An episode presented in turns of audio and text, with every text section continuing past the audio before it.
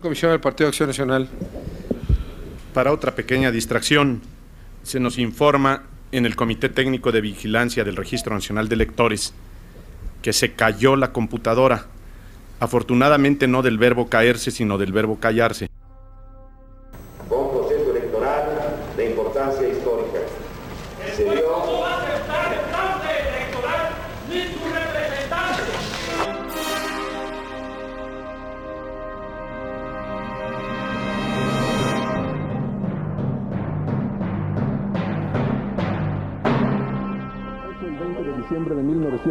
1994, los mexicanos sufrimos el trauma de una catástrofe económica inesperada y repentina.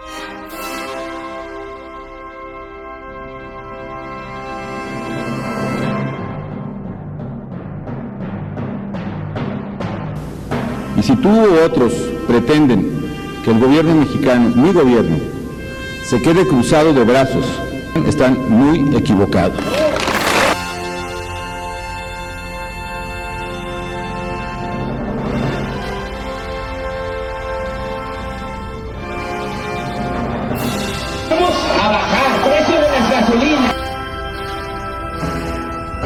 ¿No, va- no van a tumbar un árbol?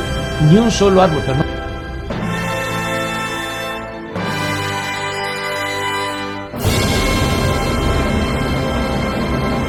El problema, Andrés Manuel, es que no entiendes el mundo. Bienvenidos a Política Naconar. Disculpe si nuestras netas se le estrellan en la jeta. Y por favor, sea serio.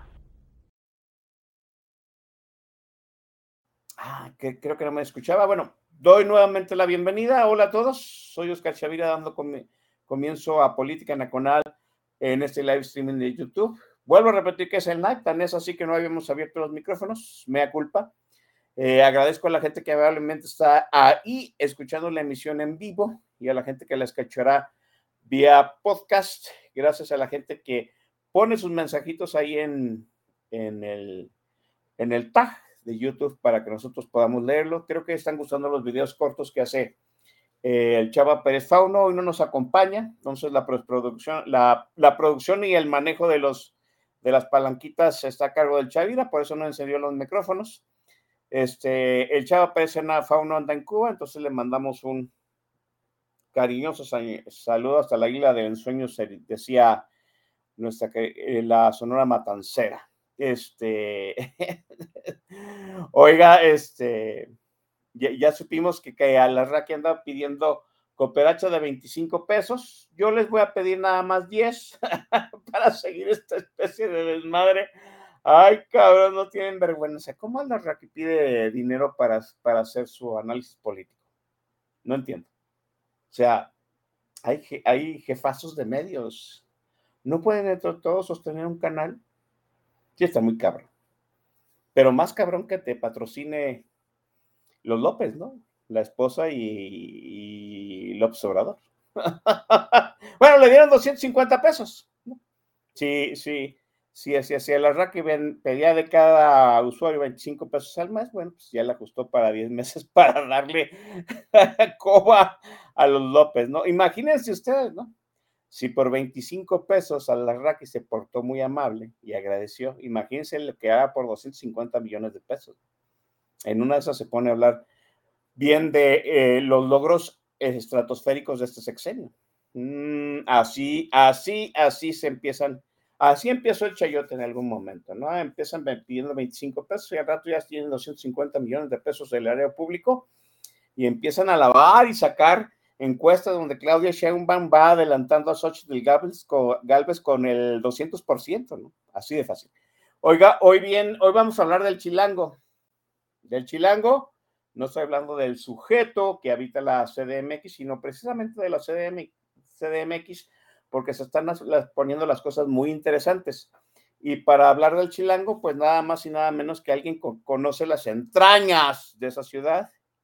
Mi ah, se está puliendo los lentes, ya está listo, bien, mi estimadísimo Gonzalo Suárez. Déjeme prenderle ahora sí los micros. Gonzalo, buenas noches. Mi estimado Oscar, buenas noches para ti y para todos nuestros amigos que están en vivo. Ya veo varios nombres conocidos en el tag. Bienvenidos, muchachos, chicas maravillosas. Qué gusto tenerlas por acá. Eh, varios que sé que nos van a oír diferido porque es viernes, es noche, la vacación, el chupe, o están en el camino a la casa, bueno, pues ya nos escucharán. Buenos días, buenas tardes para la hora que corresponda que nos oigan. Y a los que nos oyen internacionalmente, bienvenidos también, muchachos. Ustedes saben quiénes son, ¿no? En, una de esas, los, la, la audiencia tapatía de Política Nacolana en vivo andan las fiestas de octubre, ¿no? Es posible, sí. No, y antes de que se nos vayan a las, este, a, la Morelia, a la peregrinación anual, caray. oiga, oiga, oiga, aprovechando que tomaste ese tema, déjeme de dar el anuncio parroquial. Qué bueno que, que, me hiciste recordar. Yo ya no me acuerdo de nada, ando, ando en un nivel de pendejez, perdón, lo sé, ando en un nivel de pendejez muy cabrón. el otro día puse, si llego a tuitear como Vicente Fox, dispárenme a mansalva. No es broma. Si, si me llega a ver un tweet con los errores ortográficos, con puras mayúsculas y diciendo una sarta de pendejadas, sí, este, de entrada repórtenme la cuenta, ciérrenla y luego dispárenme a mansalva. Este, la semana que entra es el último programa de octubre de Política Nacional. ¿Por qué? Porque Chavira se va de festival. Claro. a la peregrinación anual, señor. A la peregrinación anual al Festival Internacional de Cine de Morelia, al lugar donde este, vimos nacer a Organización Ramírez, que luego se llamaría Cinepolis, que tiene su festival, que empieza de hoy en 15 días. La semana que es el último programa de política nacional de, de octubre, pero regresando en noviembre, ahora sí nos vamos, tendidos como bandidos hasta el último programa que despedimos con el la editorial de fin de año por ahí de mediados de diciembre, ¿no? Eso, si el sindicato no está chingui chingui con que quiere este, este posada, ¿verdad? Eh, no sé. Ah, cierta, la posada tan buena. Oye, este, pues yo he ido al de Morelia, pero nunca en festivales, ese sí es para los grandes, es como ir al Ramadán a visitar la Meca. Están los grandes, los que de verdad conocen, los que sí se avientan cuatro o cinco funciones al día, como es tu caso. Yo he ido alguna vez al cine de Morelia para decir, ah, ya estuve donde pasa todo, pero es uno de los pendientes, esas eh, cosas del bucket list que le dicen, ¿no? Ir al, Festival de Morelia, aunque sea un par de días, este, porque igual para no puedo, pero sí no perdérselo, ¿no? Y siempre nos acompañamos en ah. tus crónicas, eso siempre nos da gusto. Eh, dice, alguien, dice alguien, ¿a poco de veras se echan cinco películas? Mire, el día que estrenó este, la de Roma, de Cuarón, en el Festival de Morelia, la función fue a medianoche. A las 12 de la noche empezó la, función de cuarto. Y tres horitas. Y tres horitas. Salimos como dos y media de la mañana y ya habíamos visto cuatro películas antes. O sea, ese día fue, ha sido lo más maratónico de lo maratónico del Festival de Morelia y de mi vida. Y no te hagas, también te ha salido de alguna película. Recuerdo haber leído por ahí una crónica que. Ah, ah pero, pero de Morelia, de Morelia no, porque Morelia y todavía las películas van más garantizadas. En el ah, Festival de Guadalajara. Ah, el de Guadalajara. en, el, Festival de Guadalajara hay más cine experimental, entonces, pues tú, agendas conforme a, y es más, son más volados, hay más volados en el Festival de, de Guadalajara. Y no si esta edición pasada me, me salieron de una película que debo decir que toleré de más. Se me hubiera salido mucho antes hasta que un momento dije yo, no, no, no, que él estoy tolerando esto a este pendejo, perdón. Y me bueno, vamos, vamos a lo que venimos. sí, sí, sí, ya estén enterados que nos vamos al festival en un par de semanas. Sí, así es. Listo. Un, par de viernes no vamos a estar. El, el que empieza y el que finaliza. Y ya volveremos en noviembre y vamos a ver qué chingados hacemos con este congal. Este, el chilango. Oiga, qué, qué cosas, ¿no? yo, a veces yo a veces pienso, Gonzalo, que el mexicano cuando le va mal, le va mal en serie, ¿no? Teníamos a Xochitl Galvez de puntera en las encuestas para ser la próxima jefa de gobierno de la Ciudad de México. Sí. Y entonces Xochitl Galvez fue a tocarle a Palacio Nacional y se hizo una revolución. Una revolución que la llevó a ganarse la precandidatura presidencial del Frente Amplio por México y eso pues la pasó de, de la lista de candidatas para ser jefa de gobierno del Chilango a ser presidencial. Y ahora, nos, y ahora la oposición se quedó sin el candidato más fuerte para la Ciudad de México y muy probablemente no vaya a dar el ancho como presidenciable, pero eso lo vamos a ver después. Más adelante. Y ahora nos, nos hacemos la pregunta, ¿y ahora el chileno con qué se va a quedar? Porque, pues es interesante lo que pasa en la Ciudad de México, porque en la anterior elección intermedia, pues ya vimos que la Ciudad de México se partió en dos. ¿Tú crees que esa tendencia de partirse en dos de la Ciudad de México sigue? Es posible que no, y ahorita la vamos a analizar a detalle. Eh, nada más recuerdo por ahí para los gentiles amigos que nos siguen desde lo que era Twitter, ahora x.com, que pusiste por ahí un tweet eh, hablando de la política jalisquilla y que había quien la veía para abajo, pero ahora los chilangos tienen a Martí Batres, tienen que callarse y ni modo. la vara no está muy alta en ese sentido. No, no, no, no, no, no. No, de hecho, de que se anotara Cuauhtémoc Blanco para ahora gobernar la Ciudad de México, dije, no, ya todo es posible en este planeta, ¿no? Es correcto. Pero bueno, eh, vámonos eh, un pasito atrás. Eh, como siempre, ya sabes que me encanta platicar contigo hablando un poco del contexto histórico. la Ciudad de México ha sido un bicho bastante extraño porque no tiene la capitalidad que tiene Berlín o que tuvo Bonn en su momento en Alemania, de que tú le pagas a la ciudad por ser la sede del Poder Federal y tiene una serie de beneficios y de gastos adicionales por serlo. Por ejemplo, tener la sede de todas las instalaciones de gobierno, ¿no? dependencias, secretarías, las embajadas de otros países que te obliga a tener policía especial, supervisión, cuidado. Entonces, a la capital alemana se le paga por ser capital, a la Ciudad de México no. ¿No? Durante mucho tiempo, buena parte del siglo XIX, fuimos una dependencia de la presidencia. ¿De qué nivel éramos el, eh, bueno, el responsable de la ciudad era el jefe del departamento del Distrito Federal? O sea, no era secretaría, no era subsecretaría, era un nivel tercero, jefe de departamento. Claro, el más importante del gobierno federal, pero a final de cuentas, jefe de departamento. ¿Cuál es la lógica? Como le copiamos la eh, constitución a los norteamericanos, una de las ideas que ponen es que la capital no pueda ser un estado para que no sea el estado más, más poderoso, ¿no? Pero que tampoco pueda decidirse por sí misma y fregar a todo el país. Entonces le dan este estatuto extraño que lo copiamos en Brasil, ¿no? Brasilia es Distrito Federal, la Ciudad de México que era Distrito Federal, y esto implicaba que junto hasta los años 70 del siglo pasado, o sea, muy reciente, Quintana Roo o Baja California Sur eran territorios federales donde el gobierno federal mandaba y no tenían gobernador. Sí, Se fue eh, migrando. hay que decirlo, a, si usted se pregunta, ¿alguien tuvo peor estatuto que el Distrito Federal? Sí, Quintana Roo y Baja California Sur, ¿no?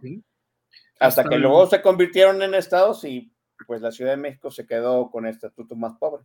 Para darnos una idea, mi estimado Oscar, es Quintana Roo se, crea estado hasta el 74. Así es. un par de los que estamos aquí somos más viejos que Quintana Roo como estado. sí, es cierto, ¿no? Habemos quienes cumplimos más, habemos Habemos quienes tenemos más años que el honorable y noble estado de Quintana Roo. Y que vamos a vivir más pelea, como están las cosas. Ya ves que también sí. están dando la torre de una manera bien bonita en el medio ambiente, en seguridad y demás. Bueno, entonces es hasta el 97 que acepta el gobierno federal, bueno, va, que los capitalinos escojan su jefe de gobierno. Pero el jefe de la policía lo sigue nombrando el presidente, porque no vaya a ser que se porten mal, que quieran hacerme un desmadre, la policía le rinde al presidente, tú me propones quién, pero yo lo nombro. Entonces en el 97, Cuauhtémoc Cárdenas, que había competido por la presidencia en el 94, se postula de candidato a jefe de gobierno y hace una maravillosa elección, gana con un margen que no se había visto, pero además arrastra el voto de los eh, diputados federales, ¿no? Hace que por primera vez la izquierda tenga una bancada en segundo lugar después de la del PRI.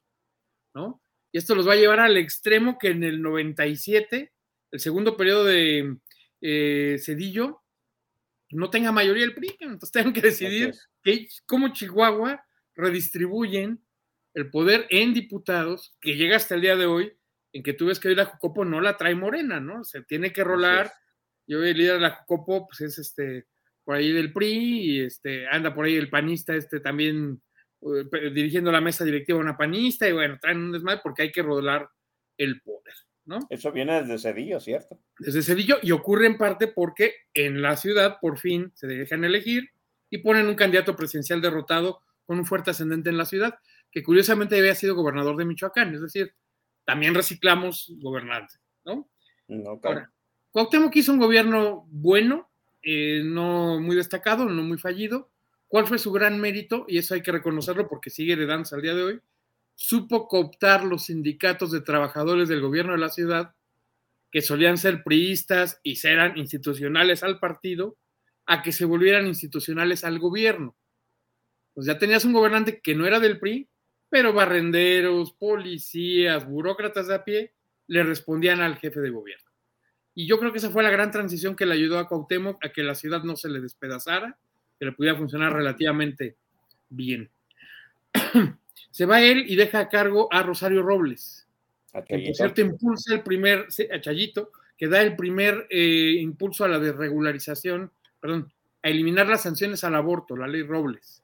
Que cuando llega el siguiente jefe de gobierno, Andrés Manuel López Obrador, le mete un veto de bolsillo y la deja con unas cláusulas muy chiquititas, casos muy especiales, ya será hasta después que se va a abrir.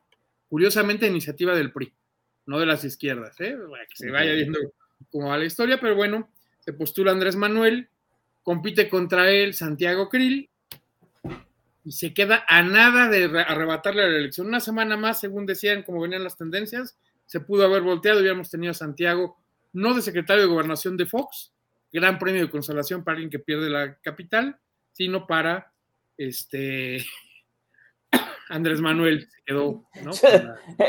así, así, así, mismo decían esta última vez, ¿no? Ay, le hubieran dado más tiempo a, Santiago Krill y alcanza a Xochitl pues no, le hubieran dado más tiempo a Santiago Krill y hubiera sido presidente de la República. No, no, no, Santiago Krill siempre llega tarde a, a, los eventos grandes.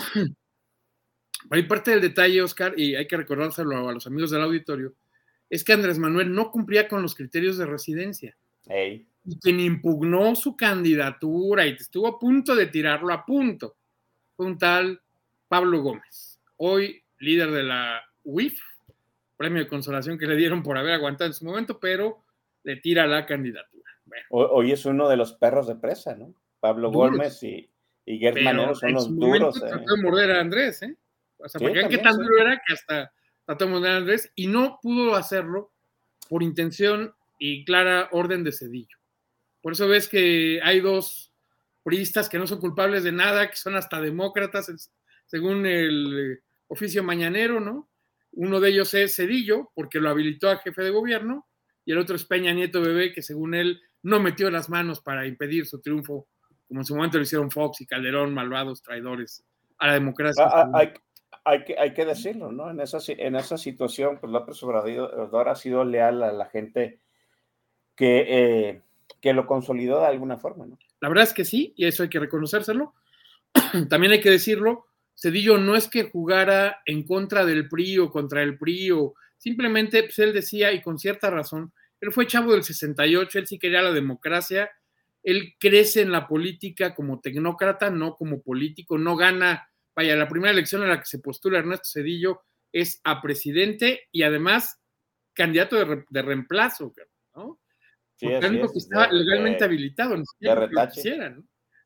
Y el fue, fue, fue él porque él era el, ¿cómo decirlo? El miembro más, más cercano a Salinas que cumplía la... Es correcto. Cumplía esa situación de haber renunciado con cierto tiempo antes a la elección. Y la oposición se negó a modificar la constitución para habilitar a Pedro Aspe o, o a Sergio García Ramírez, algún candidato más afín a Salinas le dijeron, ah, ah, con las reglas que ya están, te friegas y jugamos así. ¿No? Y de hecho, Cedillo era el coordinador de campaña de Colosio, supuestamente lo iban a reemplazar el 1 de abril, pero pues reemplazan al candidato por una bala ya en Tijuana el 23 de marzo, ¿no? Entonces, pues como no se pudo negociar el cambio constitucional, de los que había, el más cercano, pues era este muchacho, véngase que él no quería ser presidente, que él llega casi casi de rebote por accidente y con bastante miedo, para ser francos, pero pues ya que llegó, hizo muchos cambios importantes en el país, por supuesto le toca lidiar la crisis del 94, heredada por Salinas, como decían, le dejó la economía con alfileres, pero sabían dónde estaban.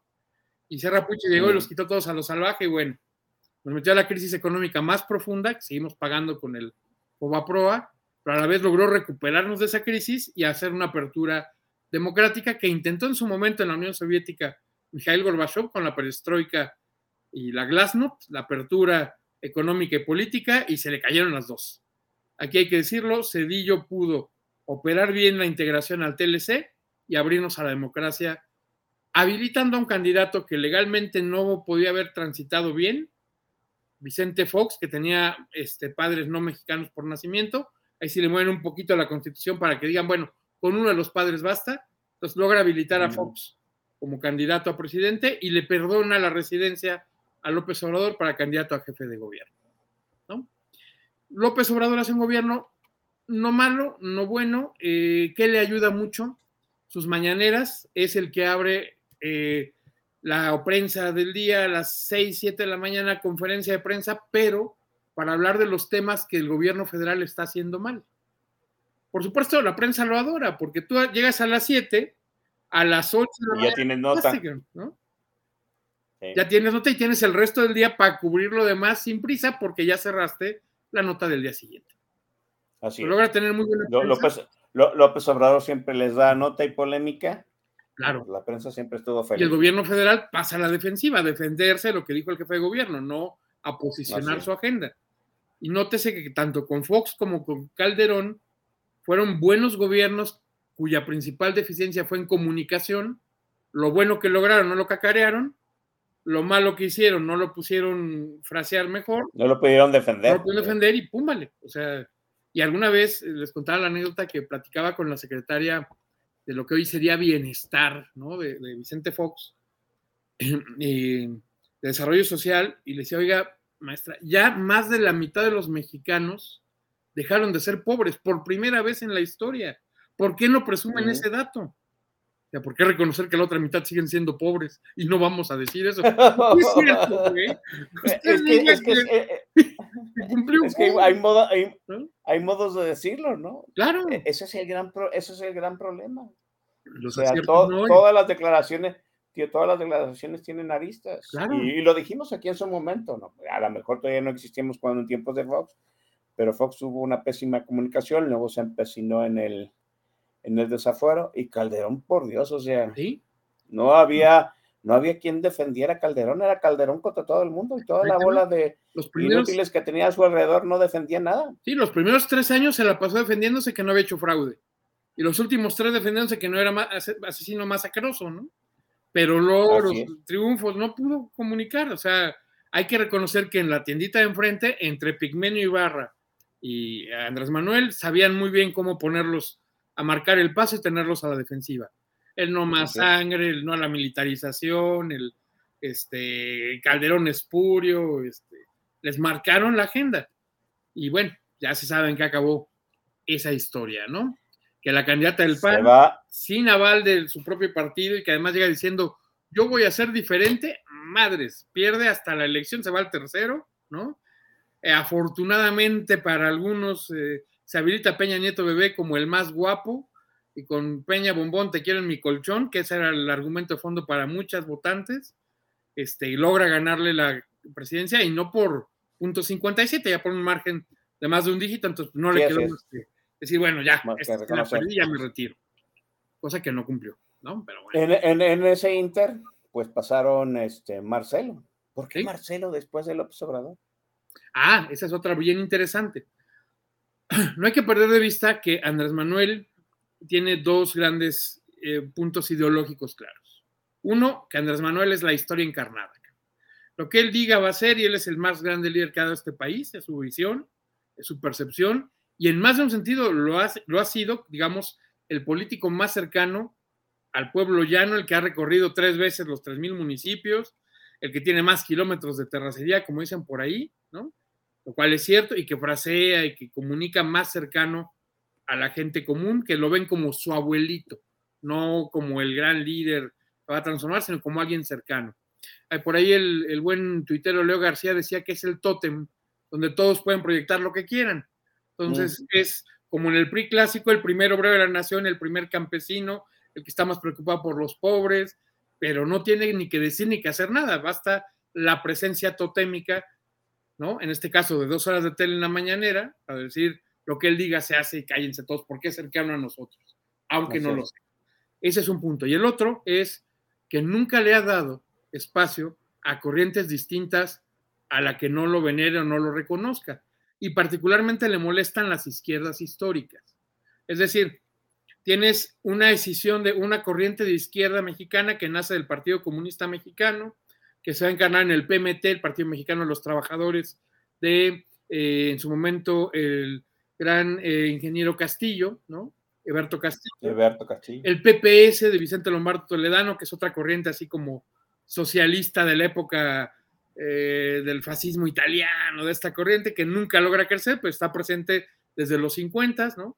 Luego tienes el Partido del Ferrocarril, del Frente Cardenista de Reconstrucción Nacional, que también tiene ahí una visión más cardenista y empujemos el elegido y los trabajadores, y son como las históricas, ¿no? Pero hay una fuerte corriente maoísta, ¿no? Que no olvidemos que esa la alimentan, entre otros, Eli de Gortari, tío de Carlos Salinas de Gortari, profesor de la UNAM, que agarra una corriente muy fuerte y que nos va a dar, entre otros, al fundador del Partido del Trabajo, al profe Anaya, que va a ser en esta línea maoísta de trabajo de base, de comités este, campesinos y de, eh, en particular en el PT, en, la zona norte del país, Durango, en Nuevo León, tiene fuertes colonias donde el partido hizo grupos de colonos para que les dieran tierras y luego ponerles escuelitas y luego darles casas, pero en la escuelita se forman a los niños en, la escuela y a los padres en una posición marxista, ¿no? Y con el financiamiento de Carlos Salinas, que pues bueno, no se abrió esa corriente, pero no dejó de tenerla cerca, entonces es el que les ayuda a crecer. Esta izquierda histórica no le gusta a Cuauhtémoc, digo a, Andrés Manuel.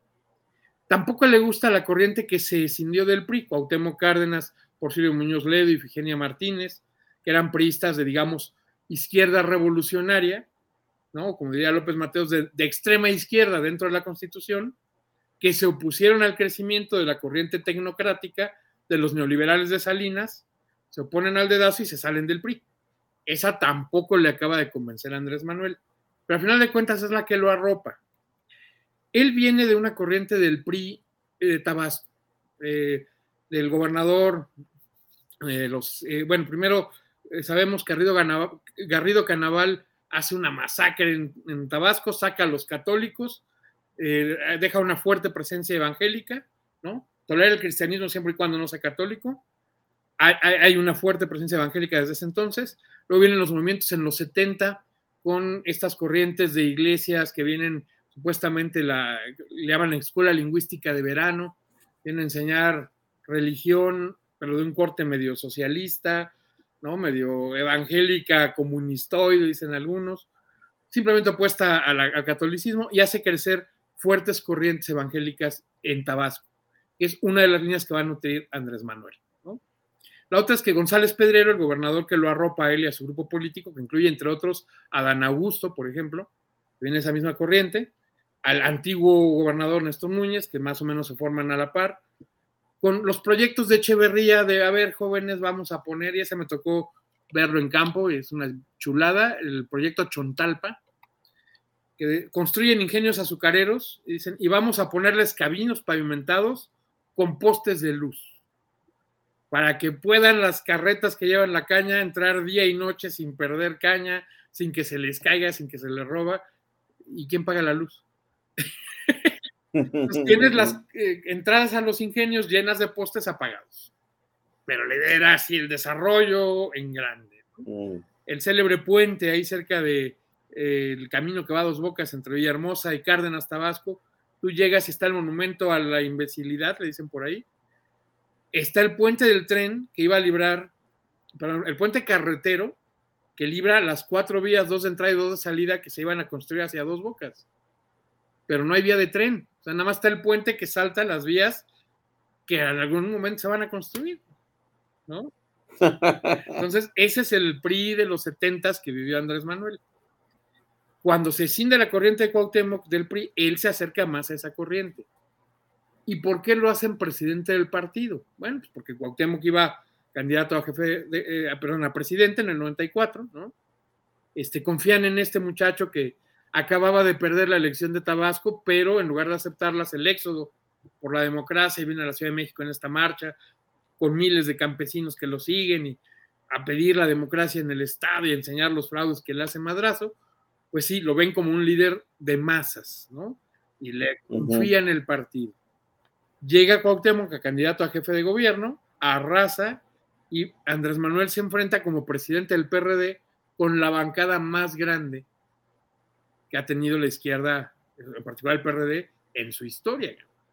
Pero esto te deja dos cosas, que por ejemplo gente como Marcelo, que iba a ser diputado de eh, número, ¿no? De, estos de eh, plurinominal, se queda sin curul, porque ganaron tantos distritos que ya no le tocó.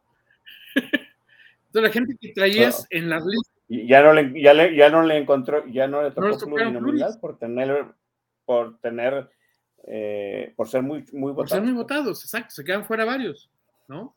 Entonces, ¿qué sucede, mi estimado Oscar? Pues que este, esa bancada tienen desde que enseñarle, porque llegaron muchos que no sabían ni que iban a ser diputados, ¿no?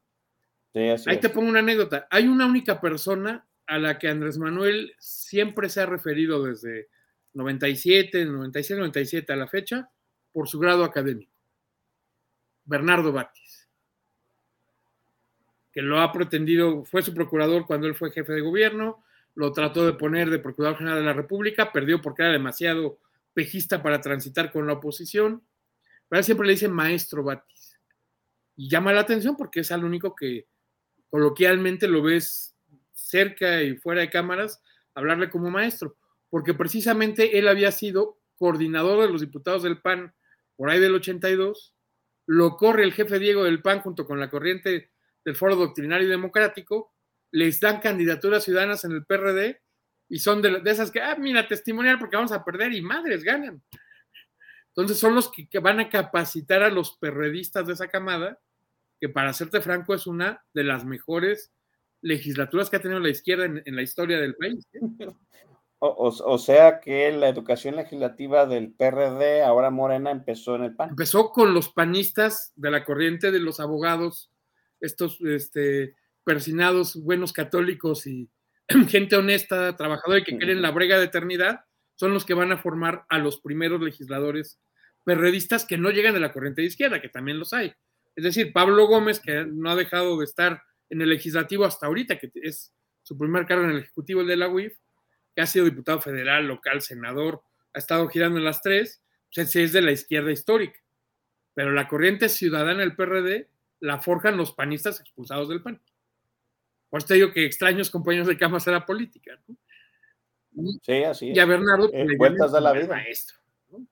Andrés, vale. Sí. Este, ¿Y Marcelo? Bueno, los Jesuses, Ortega, Martínez, ¿no? Los chuchos, pues dicen, ya nos toca a nosotros, izquierda histórica, gobernar la ciudad después de Andrés. O sea, ok, le dimos el espacio porque lo habilitó el presidente eh, Cedillo, lo, le dimos el espacio porque Cuauhtémoc iba a pelear la, presidencia nuevamente y la pierde ante Fox. Este, ya nos toca a nosotros. Eh, la encuesta se iba a lanzar el fin de semana.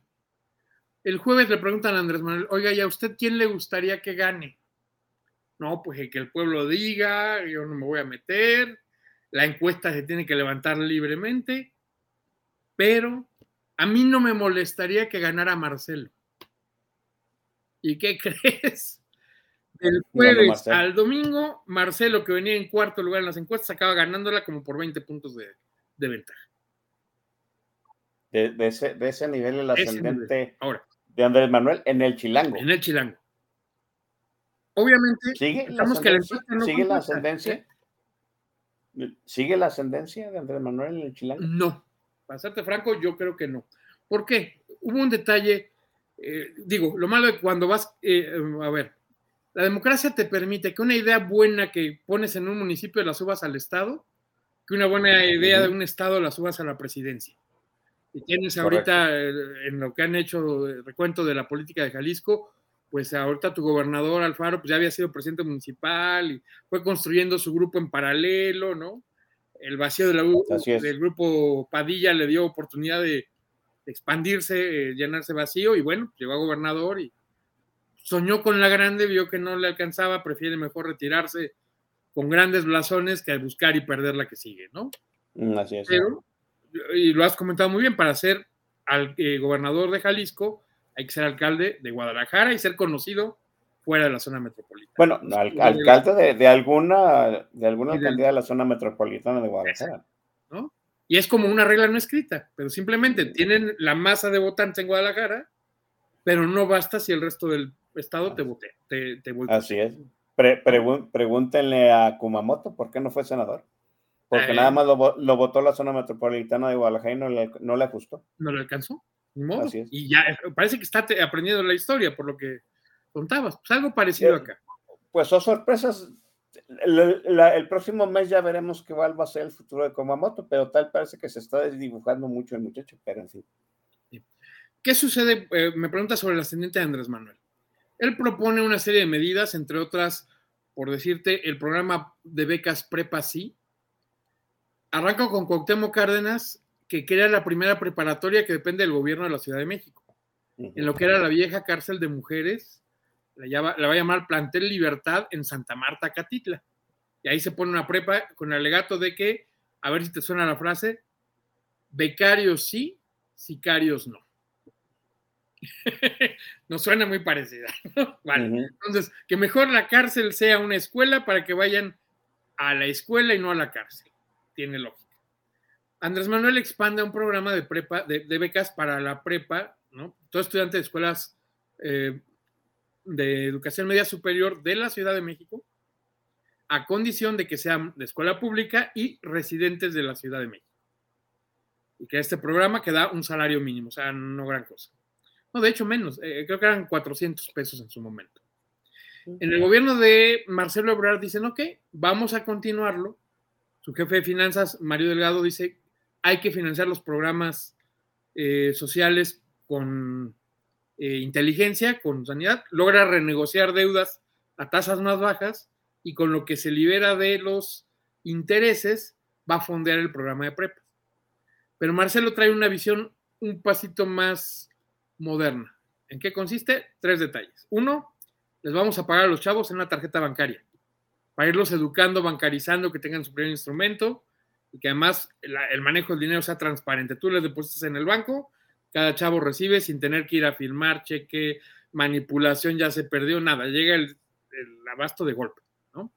Dos, es diferenciado. Entre más alta tu calificación, más alto tu pago. Y tercero, que es el, el otro truco, y le tienes que dar algo a la ciudad. Dos horas de servicio a la semana. ¿Cómo lo puedes cumplir? Puedes ir a visitar un museo. En el museo dejas tu cupón con tu número de, tu código de barras con tu número de matrícula de la prepa, de, la beca de la prepa, sí. Ya fuiste a visitar el museo, te damos tu compensación. Vas a una actividad organizada por la alcaldía, en ese momento delegación, barrer, pintar este, banquetas, este, rescatar parques, te contamos tus horas. Oye, viene un magno evento como el maratón. Vengan a hacer vallas al maratón, atender mesas de reparto de agua y con cuatro horas del maratón te cumplo ocho horas de servicio social. Gran barata. en este evento valen cuatro veces. Sí, sí, sí. Algo, algo semejante tiene la UDG aquí. Sí, pero pues, eh, creo que es alinear los objetivos de manera adecuada. ¿no? me parece, sí. Y la otra decían, oye, pero si le vas a dar más al que tiene más calificaciones, pues estás castigando al burro que además necesita más la lana y que está el apoyo. Entonces, lo que se hizo fue hacia el segundo em, periodo de Marcelo, eh, segunda mitad, que también las clases de regularización contaran como actividad de prepa sí, pero a la mitad del tiempo. Media hora de regularización, ¿no? Digo, una hora de regularización te contaba media hora de actividad en comunidad. O sea, simplemente cuatro horas a regularizar, te cuento tus dos horas de servicio, entonces era alinear los objetivos adecuadamente, ¿no? Bueno, eh, ¿qué sucede? Que hoy día eh, esa beca desaparece como tal, se mantiene homogénea, ya es creo que de dos salarios mínimos, para todos los estudiantes de prepa, hagan lo que hagan, sean buenos, malos, participen en la ciudad o no, vale gorro, hay que darles a todos parejitos. O sea que llevamos tres sexenios con muchachos becados, que ya algunos de ellos ya son adultos. ¿Para cuál es el chiste, eh, mi estimado Oscar? Que solo funciona para estudiantes de prepa, ¿no? Que van a votar por primera vez. ¿A quién le tienes que agradecer tu dinero? Pues al que te lo está dando, Claro, sí. Entonces me acuerdo muy particularmente una, una escena donde aparece Carmen Salinas en Aventurera en una función para los chavos de prepa, sí, que obviamente si iban al teatro se les contaban sus horas de servicio, y diciendo, y aquí está el que les va a dar sus becas y la ovación cerrada, ¿no? Pero recuerden que si no votan por Mario Delgado van a perder su beca. Y empieza la rechifla en todo el teatro que dices, güey, ¿para qué dijo eso? Hasta delito electoral, Carmenita, no ayude. ¿No? Luego de atrás empiezan batres, batres, batres, que tuvieron que sacarlos y calmarlos porque ahí para calmarlos se tuvo que avisar que el depósito hacía el siguiente lunes. Entonces ya estaban felices, volvió el aplauso, pero ni era condicionable, nunca fue la intención del gobierno tratar de condicionarlo y bueno, sí tenían ese contenido como de atraer, pero hubo algo bien curioso. Eh, en ese momento había una persona a cargo de prepa, ¿sí? Un hombre joven, profesional, muy serio, y había eh, una persona a cargo de las becas para adultos mayores. Adivina cómo se llama. bueno, pues Rosa Isela era la responsable de adultos mayores, ¿no? La que hoy es secretaria de Seguridad eh, Ciudadana. Pero si a Rosa Isela le pedían 5 mil adultos mayores para un evento, llegaban 7 mil 500. Y si al, Muy eficaz. Sí, y si al programa de becas de Chavos le pedía 5 mil, traían mil. ¿Cómo es posible que nos estamos dando lo mismo? Bueno, es que los adultos mayores sí reconocían que la beca se las daba el gobierno y que si no iban se las podían quitar y rápido se los convocaban y llegaban. A los chavos les decías eso y te decían, ni madre, güey, es mi derecho y no me lo puedes condicionar y voy a derechos humanos y te, te demando, cabrón. O, o sea que en, pocas palabras siempre ha habido este, programas clientelares para sí. controlar al DF. Pero hay un detalle, mi estimado Oscar, los de chavos no están funcionando como creían porque ya cambió la mentalidad. Ya lo asumen como que es su derecho y no se los puedes condicionar y pueden ir a derecho. Oh, ya, ya, ya, ya. Y los adultos mayores sí piensan que si no se la deben a PG, o sea, que es el dinero que les manda el PG y que se los puede quitar. ¿No? Es una conciencia generacional diferente. Muy diferente. Por lo mismo es que ves que los adultos mayores sí pueden inclinar una votación y los chavos no. Pero la población de la Ciudad de México sí. tiene más jóvenes, ¿no? Y por lo mismo. Y por eso. No se puede manipular. Por eso, por eso la, la transferencia de, de votos. Sí. A, en la última elección. Porque además hay otro detalle, mi buen Oscar. Tú creaste el programa aquí en el 2000. Hace en uh -huh. 2023, los receptores de prepa y que tienen entre 15 y 18, toda su vida ha existido el programa. Ya uh -huh. se les olvidó quién lo creó, quién se los dio y les vale madre. Mm. No los puedes condicionar. ¿no? Eh, eh, da, es, es, algo que dan por sentado. Dan por sentado. Por eso es que me preguntaba si toda esta vuelta es para decir, se ha erosionado la presencia de López Obrador en la ciudad, porque tras 20 años de hacer lo mismo, pues no hay errores del pasado que culpar porque son ellos mismos. Y los aciertos, pues ya están interiorizados por el chilango, ¿no? ¿Qué me vas a dar? Ahora, cuando Andrés Manuel llega a jefe de gobierno, perdón, a presidente, la Ciudad de México daba el apoyo que él creó, el gobierno federal daba el apoyo que copió Calderón de lo que había creado Andrés Manuel, y aquí los altos mayores recibían dos, el federal cada este, dos meses cierta cantidad, el local cada mes una cantidad más chiquita, pero tenías dos. Cuando suma, eh, dicen, ok, vamos a compactarlos, van a recibir más lana, pero solo el programa federal desaparezcamos el local. Uh -huh. Y en que acaban recibiendo un poquito más, que para el resto del país que no tenía nada, pues recibirlo fue un gran logro. Sí, sí, para sí, los chilangos pasaste dos pagos de mil, te dan dos mil, a un pago de mil quinientos. Sí es más grande, pero a la vez es más chico. ¿no? Porque ya es solo uno, ya no son dos. Y eso ayudó a erosionar. Eso, eso es un buen punto. Eso ayudó a erosionar la simpatía por ya sabes quién, ¿no? En la capital. Agrégale pues, que Claudia ah, operó mal las candidaturas. ¿no? Operó mal las candidaturas. Sí. Por decirte, en la alcaldía Cuauhtémoc, la que tiene el Zócalo, el Paseo de la Reforma, Tepito y Condecha, Condechi, entre otras este, delegaciones, así como para ubicar a nuestros amigos del resto del país. O sea, el centro histórico, la, el barrio más bravo de la ciudad, Tepito, y la zona más nice, nice fresa globalista. ¿no? Gentrificada. Son, los más, son los más globales y los más este, fifís en el sentido más literal del término, están en la misma. ¿no? El alcalde Néstor Núñez, hijo del gobernador de Tabasco, estaba también evaluado que hasta los azules decían, güey, que se relija. O sea, con él podemos trabajar, respeta, da buenos programas, es neutro políticamente, no nos agrede, o sea, sí da y se lleva agua a su molino, ¿no? Políticamente, pero es honesto, trabaja bien, cumple que se relija. ¿Qué crees? Y Sheinbaum dijo no. No lo dejan pasar y ponen a Dolores Padierna, que era diputada, que tenía muy fuerte presencia en su distrito, que incluía la zona de Tepito, este, eh, la parte popular de la Cuauhtémoc, y ahí transita muy bien porque ella fue parte de la reconstrucción del 85. En esa zona es donde arrancan el profe Bejarano, su marido y ella, son líderes de vecinos afectados por el temblor. Entonces, tal cual, pues, les puedes facilitar ahí el trabajo en su distrito. Los mandas para la zona de Condechi, este, Corredor Reforma, pues ahí la ven con odio, ¿no? Entonces se perdió mal plan. ¿Y quién ganó? La gana Sandra Cuevas por parte de la alianza, gente de Ricardo Monreal, que por cierto era el padrino político de Néstor Núñez. que había sido delegado de Cuauhtémoc antes que él, ¿no? y que había hecho un buen trabajo. Digo, no el mejor, estuvo mejor el de Néstor, pero hizo un buen trabajo aquí, pues bueno. Sí, sí. Sí, que si Claudia Sheinbaum operó mal las, la- la- las candidaturas de la Ciudad de México, ¿por qué la premian con la presidencia? Ah, porque es la Si ya, sí. Mira, Eh, dime. ¿cuál- ¿cuáles eran los posibles candidatos a la presidencia?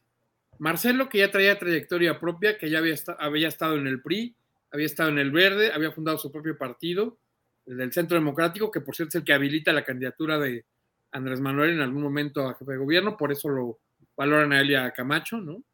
Porque retiran sus candidaturas para valorar las de PRD en su momento, ¿no? O sea, ya había pasado por tres partidos, que además este, eh, había llegado debiéndosela al jefe, pero que había cumplido, había un lema que me gustaba mucho en las, estas precampañas, Andrés Manuel, perdón, Marcelo es el único que ha gobernado después que Andrés Manuel y ha mantenido sus programas, ¿no? Funcionaba mejor que cualquier otro lema, si quieres, para la banda este, morenista, Y había sido eficiente en su trabajo, pero no se la debe del todo a Peje y sabe que hay cosas que están mal y que quería cambiarlas. Monreal no tenía la fuerza suficiente, ¿no? Este, pero a la vez la banda morenista le acusaba que se había rendido con la oposición. O sea, ¿por qué Mario Delgado podía decir la ley pasa como me la mandan, no se le mueve ni una coma? Y Monreal sí negociaba, pues, traidor, no, güey, son distintas, distintas realidades. Mario tenía mayoría calificada en diputados, puede sacar lo que quisiera, incluso constitucional, sin negociar con nadie. Monreal no, no tenía, ni, tenía mayoría simple, pero una calificada requería negociar con la oposición. No había manera de sacarla de otra forma. Entonces, para el morenista duro que no entendía esa lógica, pinche Monreal traidor que negocia, que no cumple, no, tenía que ser así, si no, no podía construir, ¿no? Pero veían como traidor, le erosionaron mucho. Por eso le quitaron a él y a su gente. Em, Claudia decía, Y por eso, por eso, por eso traen de bajada a. Sandra Cuevas. Sí, porque a, él, a ella era gente de Monreal. Él habilita a la secretaria, a, a jefa de gobierno. Ahora, ¿cuál es el problema de Cuevas? ¿Es una mujer inteligente? Sí. ¿Es una mujer guapa? Sí. ¿Es una mujer preparada? Sí. Pero que también tiene formación muy de barrio. Ella sale de Tepito, este, hoy, aunque hoy vive en la Santa María, una colonia de alcurnia porfirista cerca de la central de trenes de Buenavista, pero como dicen por ahí, eh, salió del barrio, pero el barrio no salió de ella, ¿no? Muy guapa, eh, como es, pero con unos vestidos que dices, ay, esto no es precisamente elegante, señora, ¿no? Ya es llamativo, puede, pero... eh, y ha cometido una serie de errores, porque en su formación académica ella se siente y es abogada, discípula del gran doctor en Derecho Ricardo Monreal, ¿no? Es decir, que la ley se tiene que aplicar porque es la manera de salir adelante. En eso creo que tiene razón. El tema es que está en una delegación que es bastante corrupta, con usos y costumbres bastante salvajes, que tienes el núcleo más fuerte de comerciantes ambulantes y una fuerte presencia de mafias en la zona de Tepito, que no les puede decir la ley se, se respeta y se callan, güeyes.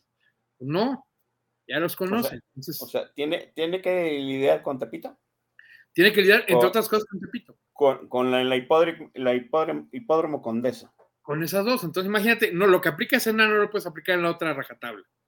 Y es lo que ella intentando. Por ejemplo, dice, a ver, puestos ambulantes, todos tienen que estar rotulados en blanco y negro, con el emblema de la, de la alcaldía. ¿Cuál es su lógica? Que se vea limpio y ordenado. Ah, funciona. ¿Pero qué crees? Parte de la belleza de estos lugares son los rótulos que identifican ese local, no como alcaldía Cuauhtémoc, sino como las tortas de Don Torto, ¿no? Este, o los tacos de acorazados de la Guerrero, o este, las tortas del Coliseo, ahí cerca del el, el Arena Coliseo. Pues bueno, O, o sea, tuvieran un también. Garibaldi, Garibaldi también está en la Cuauhtémoc. También está en la Cuauhtémoc. Entonces, querer repetir la rajatabla, pues, mira, Sí, ¿cuál es sí, una sí de las está, sí está muy cabrón. Sí, eh, eh, ella vive cerca del jardín, eh, del kiosco morisco de la Santa María de la Ribera. El edificio este que mandó Porfirio Díaz a la exposición mundial, se lo trajo, lo dejó ahí. Vale. Se juntan a bailar danzón viejitos abajo, en una esquina del parque, y hay un grupo de chavos que ponen su bocina en la otra esquina para bailar este, raves y este, corridos tumbados y demás. Pues es una guerra de sonideros de ver quién le pone más fuerte, ¿no? Ahora, en parte, los adultos mayores pues, tienen que subir porque no oyen, y del otro lado tienen que subir pues, para ganarle a los del otro lado del parque. Y dice, se salen de la norma, hay que quitarlos, hay que bajarles. Pues les bajas, les quitas el sabor al baile, cabrón, ¿no? o sea, no se oye, y dos, este, pues, pierdes al público de los locales. Ah, pues insisten en subirle, los voy a quitar. Pero ¿cómo se lee? Pues que los quiere correr de afuera de su casa, no que están en el espacio Sí. público y que la norma que el decibel, no, nada. No los quiere porque le hacen ruido. Ah, entonces es autoritaria, mandona. No, hacía lo correcto, pero lo hace de maneras incorrectas, no le ayudan. La forma no le, la, la forma no le ayuda. No le ayudan. Porque te insisto, es una mujer seria, capaz, formada, pero que a la vez no entiende que la realidad en la que viene no ha cambiado porque ella fue a la escuela. cabrón. Es, es curioso la, la dualidad que me estás diciendo, ¿no? Sí. Sheinbaum, que no ha hecho un buen papel de regenta, se equivoca en las candidaturas, la premian con la presidencia. Sí. Sandra Cuevas, que ha querido aplicar la ley de rajatablas y además apoyaba a Monreal, pues está pagando los platos rotos hasta de Monreal. Sí, en parte. Pero también no le ayuda su estilo. ¿eh? Como ella es confrontadora, mira, se ha dado cuenta de un detalle. Puedes trabajar muy bien, y pienso en Mauricio Tabel, alcalde de Miguel Hidalgo. Ha hecho un buen trabajo, una delegación tranquila, funcional, bonita, que sí tiene partes populares y partes. Vaya, para darnos una idea, tiene donde está el Torito, el centro de detención del alcoholímetro de la Ciudad de México, en la zona popular de Tacuba, tiene la colonia Náhuac, una de las eh, más célebres sedes de robapartes de autos, ¿no? Y tiene las lomas de Chapultepec y Polanco y Nuevo Polanco. Esa es la variedad que puedes tener en Miguel Hidalgo. ¿no? Es que la, la- la Ciudad de México es bien surreal a veces. Sí, pero te ha hecho un buen gobierno. ¿Y cuál es el tema que lo tiene marcado? Que el padre sacó el cuchillo para cortar a un Mm. inspector del INVI. Eh, Y de sí. esa no se pudo levantar, fue a su casa gris o su casa blanca. ¿no? Sí, así aquí lo vimos, ¿no? Yo me enteré y, y a mí me, el chilango, pues no me Sí. preocupa mucho. Oiga, Pero bueno, pues de Tabe, pues se perdió. ¿no? Porque el papá trató de matar a un inspector. Ah, qué caray. o sea, ¿no? nótese que Gonzalo Suárez se ha llevado una hora casi en todo el preámbulo antes de entrar al tema. Entonces, lo conmino Venga. entremos en el tema, pero antes vamos a darle un refil a, a la audiencia con el Gracias. playlist que preparó Gonzalo Suárez. Sí, Bueno. Les advierto que el playlist es de Gonzalo Suárez. Adelante, Gonzalo. Bueno, muy rápidamente, mi estimado Oscar. Como íbamos a hablar de política, eh, se me ocurrió que sería muy buena idea acompañarnos con Trova, pero no cualquier Trova, aquella de Luis Eduardo Aute, que hay que recordarlo, eh, que es un cantautor español que arranca bajo el régimen de, el eh, dictador este Francisco Franco, ¿no? Con una pequeña cualidad, ¿cómo pones un cantante disidente en la tele de Franco sin que Franco se enoje? Bueno, pues no puede hablar pestes del gobierno, tiene que hablar de sueños, de ensoñaciones, y su primera canción que presenta en TVE, en Televisión Española, en el 67, que logra romper el, esta repudio de Franco a lo nuevo, a los jóvenes, a lo diferente, hace una canción que se vuelve un himno global, Rosas en el mar. Venga.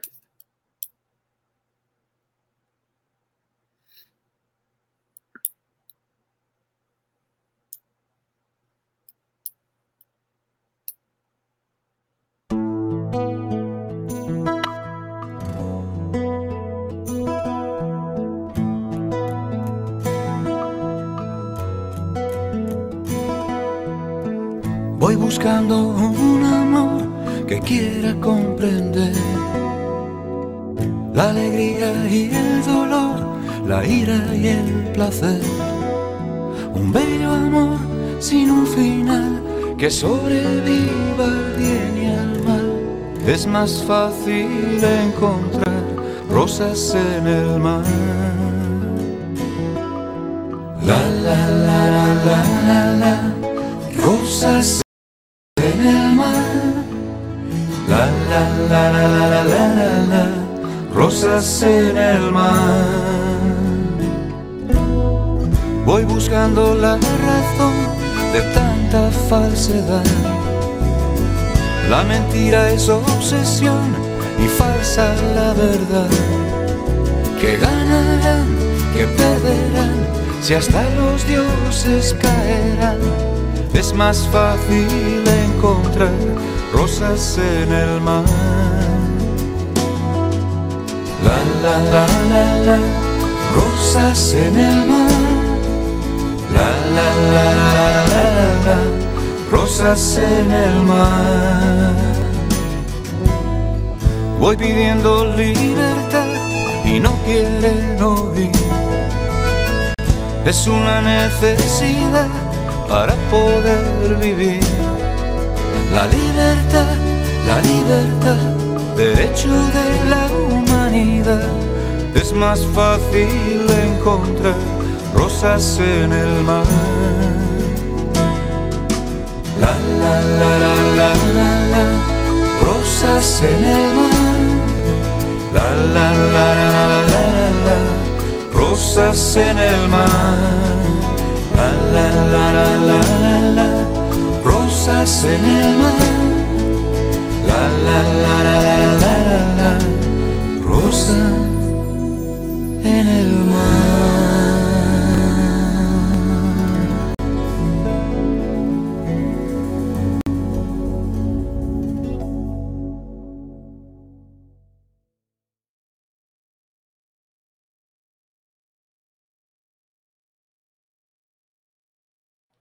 Bueno, pues ya, ya quedamos con la primera eh, rola de trova. Debo decir que no, yo trova no. Se me hace uno de los géneros eh, brutalmente Perdón, yo lo sé, ¿no? Y, y, Sí. y, este, hay que decirlo así, ¿no? Pues, eh, Luis Fernando Aute pues, tuvo su éxito precisamente porque pasaba la censura de mi general Franco, ¿no? Es correcto. E- En su momento ah, habría, habría, ah, habría que hacer un montón de, digo, toda la gente que, que se pasó la censura de los regímenes autoritarios de, de una forma muy ingeniosa, ¿no? Entre ellos aquí, aquí en nuestro país, este, podría decir la, la, la India María en algún momento, el Tri, Palillo, ¿no? Y, y aunque usted no lo crea, aunque usted no lo crea, Ju- eh, Juan Gabriel también, eh, también se pasó mucho la censura del régimen en aquel entonces. Este, dices tú que Claudia Sheinbaum se equivoca en muchas de las candidaturas que, que, que ordenó en la Ciudad de México en la elección intermedia y por eso perdieron. O sea, lo que se ve, partieron a, la Ciudad de México electoralmente en dos. Sí. Ahora, por lo que sabemos, pues Claudia Sheinbaum quiere que su secretario de, este, su jefe de la policía, Omar Harfuch, Omar García Harfuch, García sí, este, pues sea el candidato. De hecho, ella lo eligió a días de ser nombrada coordinadora, ¿no? Fue, fue, si no fue la primera, el primer nombra- nombramiento que eso fue de, de los primeros. Te comento muy Y- rápido. Y de entrada, déjame decirlo, desplazó rápidamente a la que todo el mundo creía que era la candidata natural de Morena, jefa de la delegación Iztapalapa, Iztapalapa, Clara Burgada. ¿Cómo está ahí el asunto? Muy rápidamente, mi estimado Oscar. A ver, eh, Clara Brugada es, es por segunda vez alcaldesa de Iztapalapa. Iztapalapa tiene casi dos millones de habitantes. Compárenlo con estados, le gana a casi 8 o 10 estados del país, tiene más población, menos territorio. ¿no? I- Iztapalapa es casi Guadalajara. Es casi, Guadalajara- casi Guadalajara, pero co- compárala con estados Colima, Tlaxcala, casi el tamaño de Aguascalientes en cuanto a población. ¿no? Una cosa Así así que es. dices, wow. Este, y a la vez es, es, eh, una alcaldía difícil, tiene zonas muy, muy pobres. Ahí sí, la franja rica es muy poquita y muy cerca del, de la calzada de Tlalpan, si quieres, el Club Campestre Churubusco, este tipo de cosas y para de ¿no? Eh, en Coyoacán y terminando eso hay un bloquecito donde estaba la vieja Universidad Iberoamericana. Se cayó en el temblor, era, eh, hasta ahí llegaba esta palabra. Para, para el Real es muy popular. Ella fue alcaldesa en, eh, cuando el célebre Juanito, primer periodo de Marcelo Ebrard, eh, ella iba de candidata, la inhabilitan, ponen al tal eh, eh, Juan Acosta, gana Juan y lo hacen renunciar a los dos meses para poner a Clara Brugada. Por supuesto era intensa, obradorista, hasta violenta en sus discursos, complicada. En esta segunda elección se ha moderado, tuvo un gran mérito que fue poder dotar de buenos servicios, luz, seguridad, particularmente luminarias, y lo que llaman los eh, unos centros de, sociales, eh, las utopías, ¿no? que han funcionado muy bien, dándole vuelta al presupuesto. Es decir, con menos lana pudo hacer eso. ¿Cómo? Que antes la, la, eh, la alcaldía contrataba servicios de mantenimiento, limpieza, luminarias, gastando mucho dinero. Ella corría todo eso, contrató personal de la alcaldía, pero contrató una empresa privada que supervise. Entonces ya no son los burócratas de hueva, ¿no? Que a ver quién les dice que no pueden y que no hay recursos. Tienen un supervisor privado que se encarga de que cumplan a tiempo y bien y que no se roben las cosas. Ah, o sea, Si no bien, o, no pagan. sea o, o- o sea, el privado nada más supervisa, Supervisa. la coordinación de los burócratas. De los- exacto. No le reportan al jefe burócrata. ¿no? Y con la misma lana está haciendo muchas más cosas. Es una gran idea, salvo que a la izquierda tradicional no le acaba de convencer, ¿no? Que los privados son el diablo No, pues no. y traer al diablo con el trinchete a presionar a los pobres trabajadores al servicio del Estado, wow. Ya- ya- ya- imagínate, imagínate la negociación con el sindicato, ¿no? Sí, claro.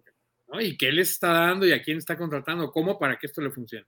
Pero le ha permitido tener luminarias, vialidad, patrullas propias, o sea, hizo tres, cuatro cosas interesantes. O sea, Clara Ujú. Brugada ha trabajado.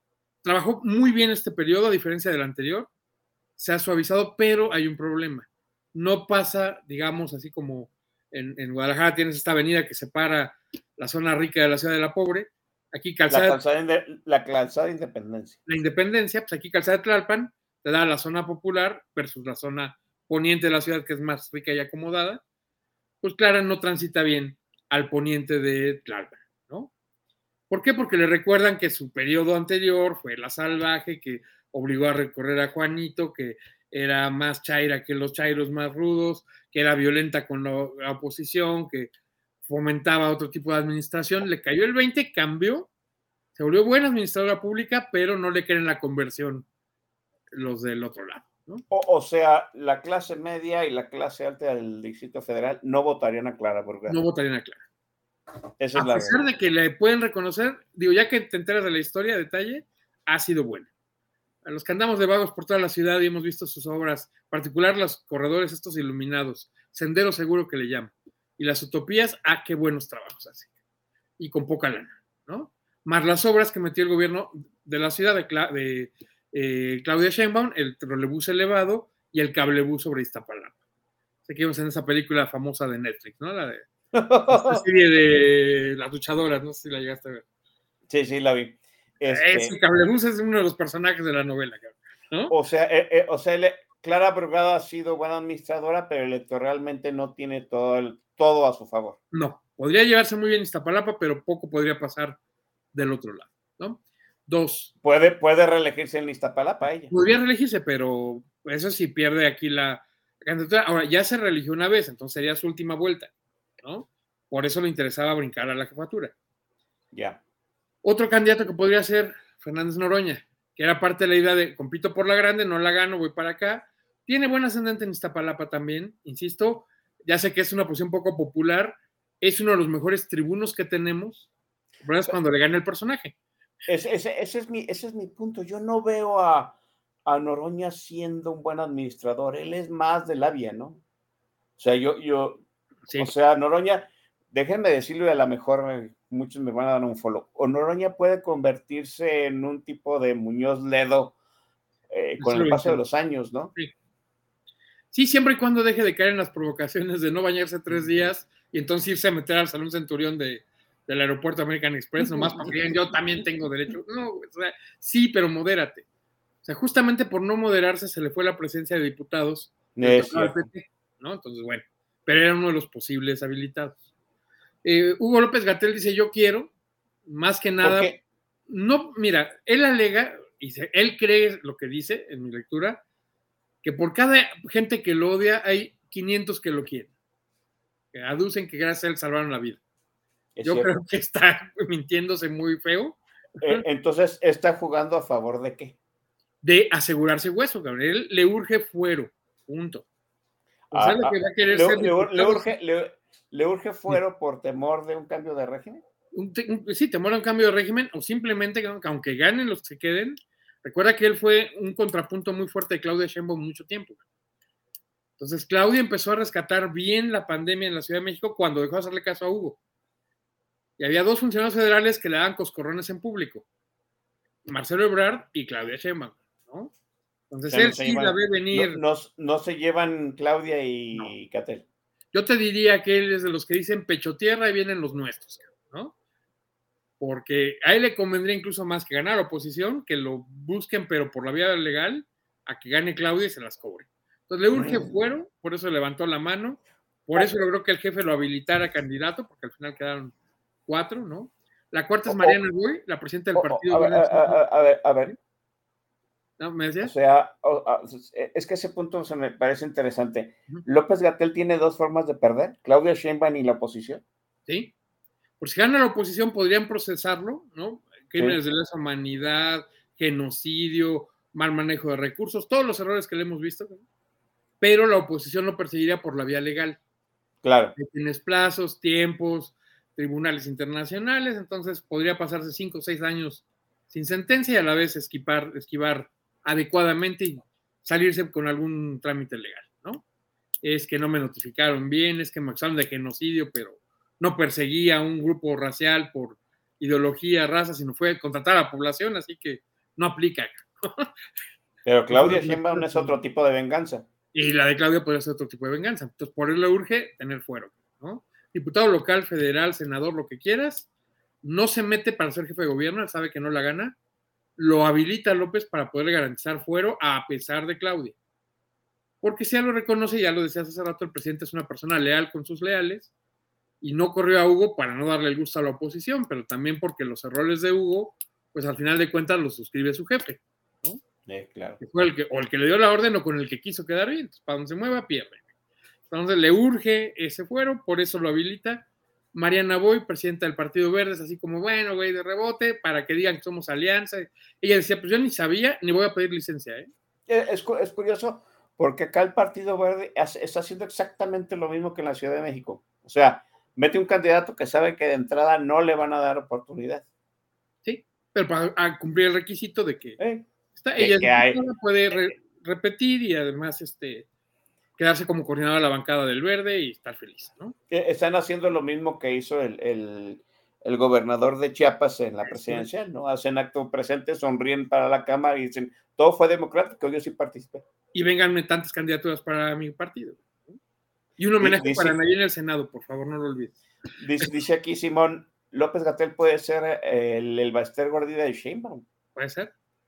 Un mal necesario que lo quiera o que pueda agarrar y decir, a ver, aquí está, no encubrimos a todos, este sí se va y adiós, ¿no? Mm. No lo descartes. Pero, como dices, recibe el bastón de mando Claudia y, como dicen ahí algunos malosos, es la bastonera, nada más lo usa para echarle porras al... Eh, no, no. En habilitar a, este señor. fíjate, ahora que estuve, bueno, tuvimos cierta conversación entre los antiguos compañeros de la banda de guerra de la Universidad de Guadalajara y decían que el bastón de Claudio Sheinbaum es del maestro de ceremonias, sí, de, de, este, de ciertas comitivas rusas y francesas, ¿no? Que lleva un bastón y lo único que le sirve es para apuntar al, al jefe máximo en el momento en que hay que voltear y saludar. Para marcar el paso. Así es. Sí. Ahora, algo es cierto, ¿eh? El único gesto que ha tenido Claudia como efectivamente mando es habilitar a Omar García Harfuch. El jefe no lo quería, mi lectura es que le enseñaron las encuestas que es el único o el que sale mejor posicionado de los candidatos de Morena. Eh, bueno, pues que lo miran en la encuesta, total, ya lo habilitó. Al rato lo madrea Encinas diciendo él estuvo con los ayotzinapos, ¿no? al jefe no le gusta porque fue discípulo de García Luna, entonces lo bueno que hizo García Luna también le pega a Harfush, pero ha sido villano del ataque del presidente, pues no puede decir que algo bueno salió de García, de Eh, eh, García eh, Luna, ¿no?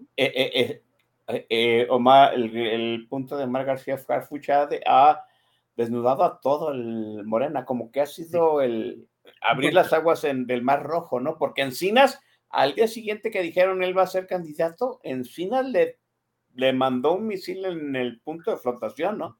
Pero nuevamente, los que están brincando sobre todo la izquierda histórica, la Sí. que sí lidió el 68, la que sí lidió la persecución, la que puso a los muertos con Salinas, que se oye, ¿cómo que vamos a habilitar a alguien de los que vienen de las bandas de enfrente? O sea, el hijo del director federal de la seguridad que nos persiguió ahora va a ser nuestro candidato, pues, que estamos haciendo mal. Eh, eh, el nieto del secretario de la defensa del 68. 68. Ahora, no lo puedes acusar de portación de familiar prohibido. O sea, es que su abuelito del 68, pues sí, güey, fue hace más de 50 años. No es su Pe- culpa, ¿no? Pe- Pero es curioso, ¿no? Cómo se está negociando esa situación. Sí. Harfuch es más fácilmente vendible en la Ciudad de México, pero más difícilmente este, más negociable dentro de Morena. ¿Tú crees que Sheinbaum tenga ya los poderes para Yo negociarlo dentro de Morena? Más bien, ¿cuál es la pichada? Lo pongo en la encuesta. Si hacemos la encuesta limpia, es posible que la gane. Y entonces ya tengo un gran jefe de gobierno. El alegato de que uno de los temas más sensibles del país es la seguridad, y es de donde mejor sale evaluada Claudia en su gobierno actual. Entonces, pues fue gracias a que le hice caso a Omar, que me dijo que hiciera lo que no hizo el presidente. Aquí sí hubo inteligencia, hubo persecución, sí hubo balazos, al lado que él recibió un atentado y lo sobrevive. ¿no? Sí. Tiene esta aura de líder, jefe poderoso. Muchos amigos de Morena me dicen, güey, ya viéndolo de en corte como candidato, no tiene madera de jefe de gobierno. güey. O sea, no está bien, pero pues, si la jefa quiere, tenemos que ver cómo ayudamos. Po- Porque es, es poner al policía. A lo más que había llegado era poner al fiscal. ¿Sí? Poner a este. Eh, Mancera, y que ya se vio que sí. fue, no fue pésimo, pero no ha sido el mejor gobierno de las izquierdas. Sí, no, no salió una lumbrera administrativa, hay que decirlo. Y, y varios de sus compañeros están hoy bajo investigación y fraudes y lo que quieras. Entonces, No, eh, es no, déjate. complicado habilitarlo, Ajá. pero tiene una ventaja. Es uno, darle la señal de que Claudia sí opina algo más y fuera de línea del jefe. Dos, es hacerle caso a las encuestas que dicen si no es él, la vamos a tener complicada, no es que perdida. Y tres, este, si no gana la candidatura a la ciudad, que es probable que no lo haga, limpio, que se viene de secretario de Seguridad Federal Mm, y coordinar la seguridad en mi campaña. Entonces es así como, aunque, aún perdiendo, ganamos. Entonces, o- o- o sea, es un win-win. Sí, es un win-win, que además da la señal de que ella puede deslindarse de peje, tener a alguien que transite en la clase media medio urbana, que es más de derechoso que izquierdoso, ya precisamente por eso el, el- la morena de base no lo quiere dejar pasar. Y pues sí, sí, ah, y aquí qué es lo importante, mi estimado Oscar, cómo derrotan a Clara. Clara venía bien cincha, estaba casi amarrada, ya casi casi decía dejo la alcaldía para ser jefa de gobierno. Lo que yo sé es que Claudia tiene el aval de muchos, muchos de los que mueven las masas en el- la Ciudad de México, entre ellos pues, el que tú mencionaste, este, María de todos los dolores de cabeza Padierna Sí. y su esposo, Martí Batres apoya a Claudia Vergara. O sea, la gente que sabe mover los, lo- los hilos subterráneos de la Ciudad de México quieren que sea Clara, Clara Brugada. Claro. Pero, ¿qué sucede, Oscar? Si por algo Clara no pasa, pero, digo, de que pueda llegar segundo, muy probablemente llegue segundo porque quieren que Claudia esté contenta, ¿no? Pero, ¿qué tan segundo es segundo? O sea, Marcelo puede perdonar que le haya ganado Claudia si le dejaba cinco puntos de ventaja. Cuando lo hundes a 12, ya es humillarlo. Y ya no digamos lo que le pasó a Monreal de en sexto lugar y más abajo, no, porque era, había seis, güey. Pero te vamos a hundir más. Ujú. ¿Qué pasa si a Clara le ganas por más de 10 puntos? Que tampoco es el caso. O sea, yo creo que ella podría perder bien con Omar, 4 o 5 puntos de ventaja, no más. Si la hundes por más de 10, Clara agarra sus canicas, toca la puerta de Monreal y le dice, oye, jefe, tus huestes y las mías con tu candidata Cuevas. Y ahí sí, agárrate, porque es una elección en tercios, ¿no? Pero ¿con el partido? morenista, sin ¿Con otro, Iztapalapa. par- Ajá, ¿Con otro partido? ¿sí? O ¿Con Movimiento Ciudadano? Sí la puedes habilitar. ¿Como candidato independiente? Podrías lograr la, la inde- la independiente. ¿Por qué? Porque al final de cuentas aquí sí tienes las estructuras muy aceitaditas, muy ordenadas y que no pasan por el dinero federal de Morena. O, o sea, Sandra Cuevas tiene el dinero y Clara Delgado tiene la, la gente. Sandra Cuevas tiene parte de la gente, la de Monreal, que fue la que ayudó a que perdieran la mitad de las alcaldías. Es decir, la oposición la pasada, ¿qué tenía? Miguel Hidalgo, Benito Juárez, que eran este, azules históricas, Ujú. eh, Coajimalpa, que era tricolor, eh, con Adrián Rubalcaba, un buen cuadro, ahora te cuento más de él, cuando pasemos con los de la oposición. Tenía por ahí alguna de las rurales de la Ciudad de México que no hay que perder de vista. La Ciudad de México, más de la mitad del territorio es rural. Y de los millones de habitantes que tiene la zona metropolitana de la ciudad, más de, son 8 millones en la Ciudad de México y el resto son municipios del Estado de México y hasta de Hidalgo y de Morelos, conurbados. Pero la Ciudad de México que uno piensa así como la megalópolis, llegaste a Coruscant en Star Wars, no es cierto. o sea, a- a- a- hasta, eh, hasta en Coruscua- eh, Coruscuana hay lugares donde se siembra maíz. Sí, claro. No, no, pero Coruscant sí es planeta entero ciudad. Sí, el planeta entero es una ciudad, sí. Eso es Benito Juárez, ¿no? La alcaldía, el mejor lugar para vivir, niveles de equiparables a los de Alemania, que es como el Aguascalientes del, esa chiquitita, central, buenos negocios, este, no hay para dónde desarrollarte más que para arriba, o sea, edificios altos, un par de zonas tradicionales y para de contar. Entonces, genera mucho dinero, tienen, bueno, te platico un dato interesante de Benito Juárez. Tienes secundarias públicas con 12 a 15 alumnos por grado, dos grupos por grado. La escuela privada cercana, dos locales de esta escuela pública que te platico, eh, es una famosa escuela de estas tradicionales de curas, tiene 40 alumnos por grupo en privadas. En la pública están de mejor nivel, con menos alumnos, porque precisamente está en el desarrollo que pues quién va ahí, pues ya nada más los hijos de las muchachas que dan servicios de manutención, alguien que trabaja cerca, pero como tienes que ser residente, y ya no vive gente pobre ahí, pues son grupos de 10, 12 muchachos. Eh, Es, es muy el punto de Beverly Hills 90 200 días. ¿Te acuerdas de la muchacha que era pobre y vivía en el Claro. distrito y por eso iba? Sí, sí, eso. Claro. Oh, qué interesante se pone eso. O sea, Monreal puede, Monreal sigue siendo factor en la Ciudad de México. ¿Por qué Monreal se desiste a ser candidato? Porque lo van a volver a humillar, señor. O sea, Así si ya pones a. García Harfuch con la venia de la señora y a- venciendo el veto del PG, ¿quién va a ganar la encuesta? Ahora, una cosa es que la gane ¿Tú, cre- por- tú- por tú los crees que el, tú crees que el, que el PG ya le dio la bala a García Harfuch? Es posible. Pues digo, hay que ver todavía cómo resulta, porque estos ataques de encinas no pueden salir nomás de encinas porque sí. Yo creo que quieren simularlo un poquito más democrático, porque al final de cuentas es la ciudad y aquí no puedes falsificar la muestra tan fácil, ¿no? va a estar más porque-. Porque, porque yo, yo veo a la mitad de los propagandistas, o sea, muy enfocados en torpedear a Harfuch. Te cuento un detalle interesante. Yo vivo en la Cuauhtémoc, muy cerca del centro histórico. Una de estas tardes de esta semana aparecieron 10 mantas puestas en todas las casas de la, de la cuadra, incluyendo la mía. A media mañana pasaron, colgaron 10 mantas. Para la noche quedaba una en un terreno baldío. Nueve de 10 vecinos quitaron las mantas. Unos salieron decía? porque no pidieron permiso, otros No. porque no van con Harfuch y otros más que porque Morena aquí nomás no la quieres. Mm. Entonces, si llega, ya no digas los votos, las mantas, te pongan 10 mantas, te quiten 9, algo te dice que la población no está al 100 con el tema, ¿no?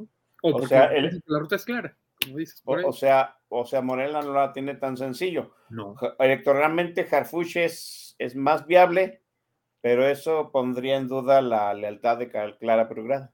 Es correcto. Y con Clara Clara, ajá. Clara con Monreal, que además está castigado, está afuera, y lo dijo también Fernández Noroña, que quería ser jefe de gobierno, y dijo, no, güey, me van a repetir la dosis de una encuesta manipulada. Y ese supone el vocero de Claudia.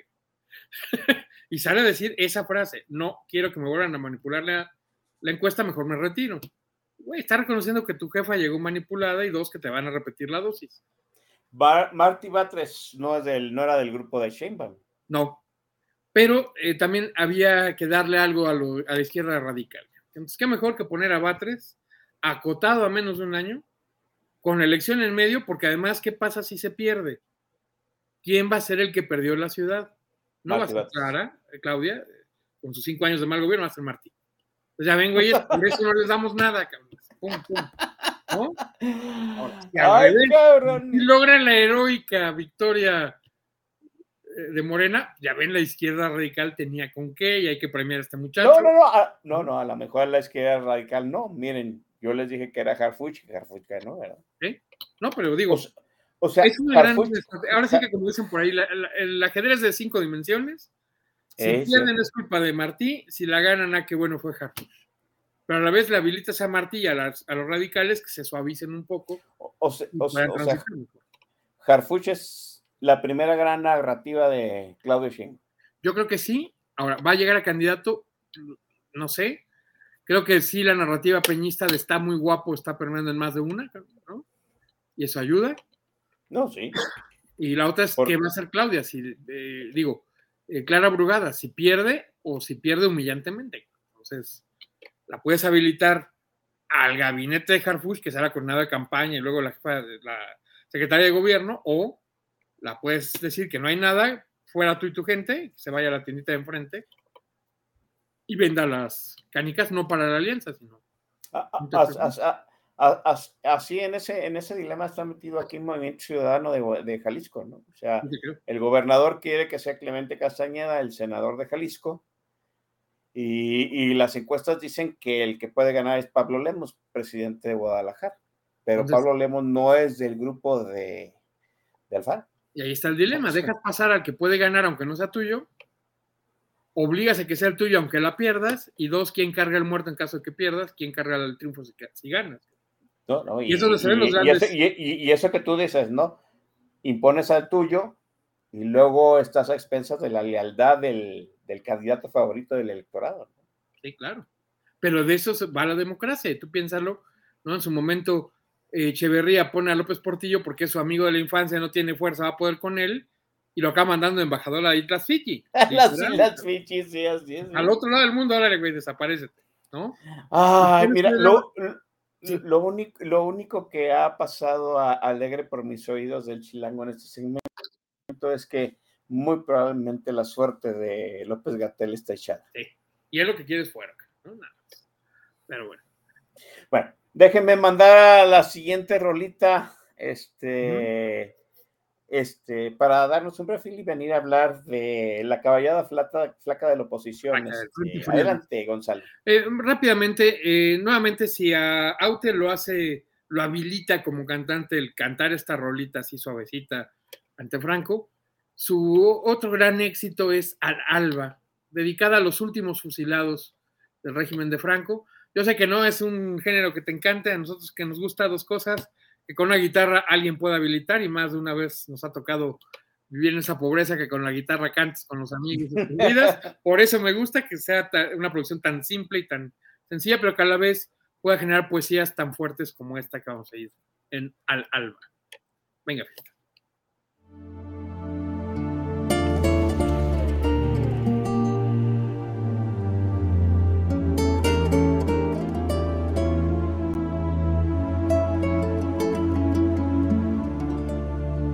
Si te dijera, amor mío,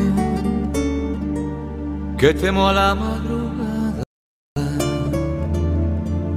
no sé qué estrellas son estas que hieren amenazas, ni sé qué sangra la luna al filo de su guadaña. Presiento que tras la noche vendrá la noche más larga. Quiero que no me abandones, amor mío al alba, al alba, al alba, al alba.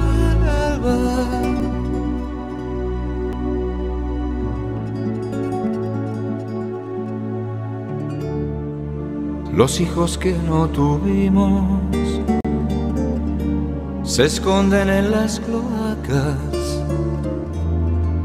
comen las últimas flores. Parece que adivinaran que el día que se avecina viene con hambre atrasada. Presiento que tras la noche vendrá la noche más larga.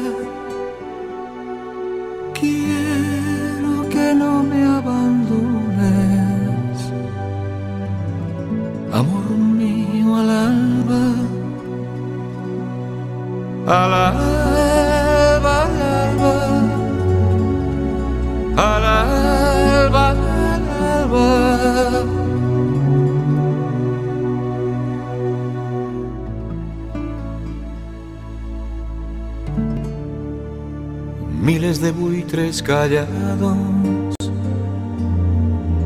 van extendiendo sus alas. No te destroza, amor mío,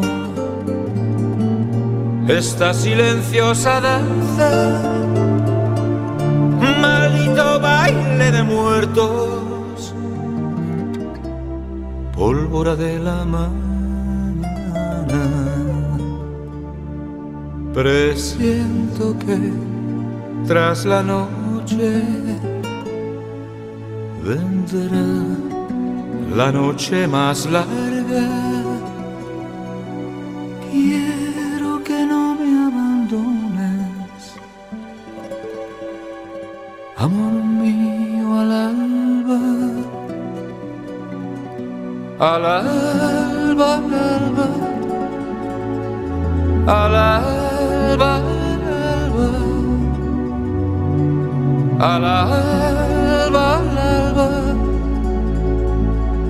Al alba,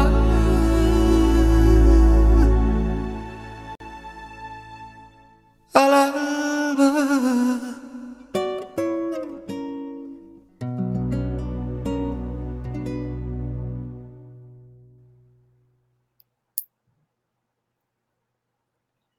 Bien, estamos de vuelta en Política Nacional. Vamos a extender eh, las notas de tiempo extra, pero rápidamente.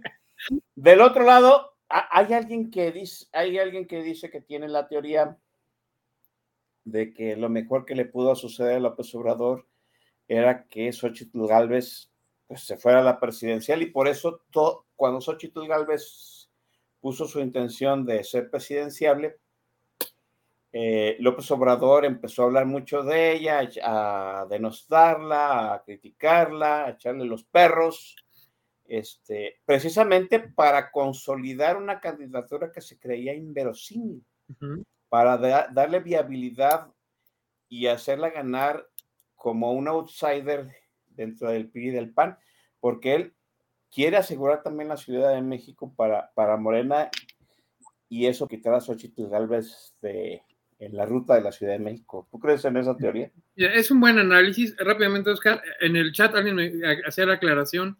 Oye, es que Marcelo fue candidato a jefe de gobierno en el 2000, ¿sí? Mientras Camacho era candidato a presidente por el Partido Centro Democrático. eh, Marcelo lo era por candidato a jefe de gobierno.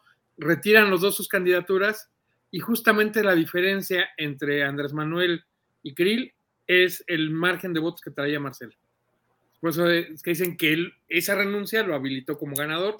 Posiblemente no porque no se pasan los votos en inmediato, pero sí, no, no. la posición. Era candidato a jefe de gobierno en el 2000, lo deja pasar y bueno, pues, lo habilitan en 2006 en pago a la lealtad. Ahora no se la cumplieron, pues, pobre Marcelo, se lo, se lo fastidiaron. Ahora, los- yo sí creo que Xochitl es fenómeno en el sentido de que no la esperaban. ¿Qué le gustó a la oposición? Que de repente había alguien que le podía contestar al presidente y que cuando el presidente trataba de atacar no se doblaba. O sea, recordemos cómo Alix se puso a ladrar dos, tres cosas y yo traigo dos millones de votantes y conmigo no van a poder. Audio de los martes del Jaguar y se le quitaba lo, lo ganoso, ¿no? Y él Ujú. salía a decir algo, pum, ataque por allá y este, se acordaba que Cayet se veía más bonito. A Xochitl la trataban de frenar y seguía duro y dale, ¿no? Entonces, eso le ayudó a, la, a habilitarla como una candidata eh, increíble. Les decía a algunos amigos que les aplicó la foxista. No, la gente va a votar por esta ridícula, déjenla crecer.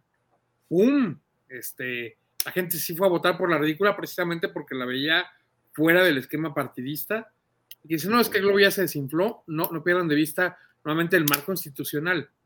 Ella es senadora, no ha pedido licencia. Está acotado lo que puede y no puede hacer.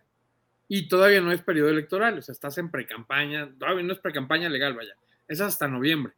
Está jugando para evitar que la descalifiquen con las reglas que está violando Claudia. Ahora ella alega que tampoco está haciendo pre-campaña, ella va a visitar a los militantes en sedes partidistas y por eso no hay declaraciones, no hay propuestas, están medio midiendo. Yo creo que parte del tema es que hay un desorden todavía en el frente, hay que repartir candidaturas y ver quién le da a qué.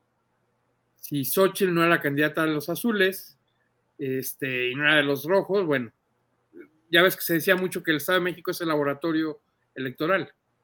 En el Estado de México y en, en Coahuila dejaron pasar tricolores con el aval de la alianza para que en la federal el PAN dejara al candidato a presidente y el candidato a jefe de gobierno que fuera panista. Ese era como el acuerdo viendo el balance de votos. Uh -huh. Y la del Estado de México pierde justamente con el número de votos que no aportó el PAN en el corredor azul. Si los panistas no salieron a votar por una prista porque era prista, porque son los panistas duros de la zona esta sí, de sí, sí. periférico, Naucalpan, Tlanepantla, los 200 mil votos que le faltaron a Del Moral, es lo que cayó la votación en el corredor azul entre la intermedia pasada y la elección local. Eso es algo que también deben de estar pensando para la presidencia. Exactamente. Ahora, ¿cuál es el tema? ¿Qué tricolor va a votar por una panista? ¿Quién sabe? No muchos, ¿no? ¿Qué panista va a votar por una mujer indígena mal hablada que apoya el aborto? No muchos, por lo menos no de la base dura de las urnas, ¿no? Entonces tiene que irse a la sociedad civil. Le funcionó bien la campaña porque la hacía con inteligencia artificial, sociedad civil, redes, y eso te dio 500 mil firmas. Pero no te va a dar 50 millones de votos, hay que trabajarlos de otra manera. Sí, así es. Y es algo que no han terminado de medir ahora. Como el acuerdo era la Ciudad de México es para los azules, hay dos espíritus azules, dijera aquel Gargamel de los pitufos, que quieren. La Boada, Lía Limón. No, no, hay, no hay más. Naval del partido. ¿No? Kenia López Rabadán, por ejemplo. Kenia es, dicen por ahí, el, el, Noroña de los azules. Es decir, trabaja muy bien, es una buena legisladora, ha hecho buenas propuestas, pero de repente le gana el personaje y riega el tepache siendo escandalosamente ridícula, ¿no? De repente. Uh -huh. Ahora se le ocurrió poner un tuit que decía que eh, la plaga de chinches es del color de morena. Bueno, no ayuda. sí, lo vi. Sí. Dices, ok, es ah. chistoso, pero no ayuda. No, no, no. Vuelvo a decir, es un chiste así, pero el salido de la víscera, no hay de otra. Sí, y eso no puedes construir adecuadamente hacia afuera, o sea, la regó. Bueno. Y eso le quita las 50 iniciativas de ley que presentó para homologar la participación de mujeres en todo el, el en todo el marco legal. ¿no? O sea, uh -huh. Trabaja muy bien y luego le gana el personaje y eso pues, no ayuda. Lía Limón es complicada, este, ha estado ya antes en el Verde, está en el PRI, es hija de un secretario de Educación, Miguel Limón, este, y parte del problema que tiene es que si es este, alguien muy extrema, puede estar muy eufórica, puede ser muy terrible, me ha tocado trabajar con ella un par de cosas cerca y eso, oiga, con esta doña no se puede, cabrón. Te cuento, yo creo que una de las peorcitas, este, peorcita por el nivel de banalidad del tema, ¿no? Le pide a eh, más bien, se queja que Alejandra Barrales, jefa de la Asamblea Legislativa de la Ciudad de México, compró muebles de lujo para los diputados. ¿Cómo es posible que haya gastado en esto y bla, bla, bla? Y Barrales saca un oficio que dice, oiga, pues es que usted lo pidió, pidió esta marca de mueble, pidió este modelo, yo lo compré para todos. Le, no, es que esos eran para mí, no tenía por qué darles a todos, ya barató mi modelo. ese nivel de repente es el, el tema con Liel, ¿no? Y de repente, pero a veces que es muy entrona y muy trabajadora y trae buena propuesta, pero es este. Y, y, y, y, le entra los cocolazos, ¿no? Ya fue la sí, primera alcaldía que salió golpeada y sangrada, ¿no? Sí, es correcto. Ahora, Tabuada es un chico bueno, trabajador, dedicado. Chico tiene dos graves bueno. problemas. Lo mismo declara Brugada, pero al revés.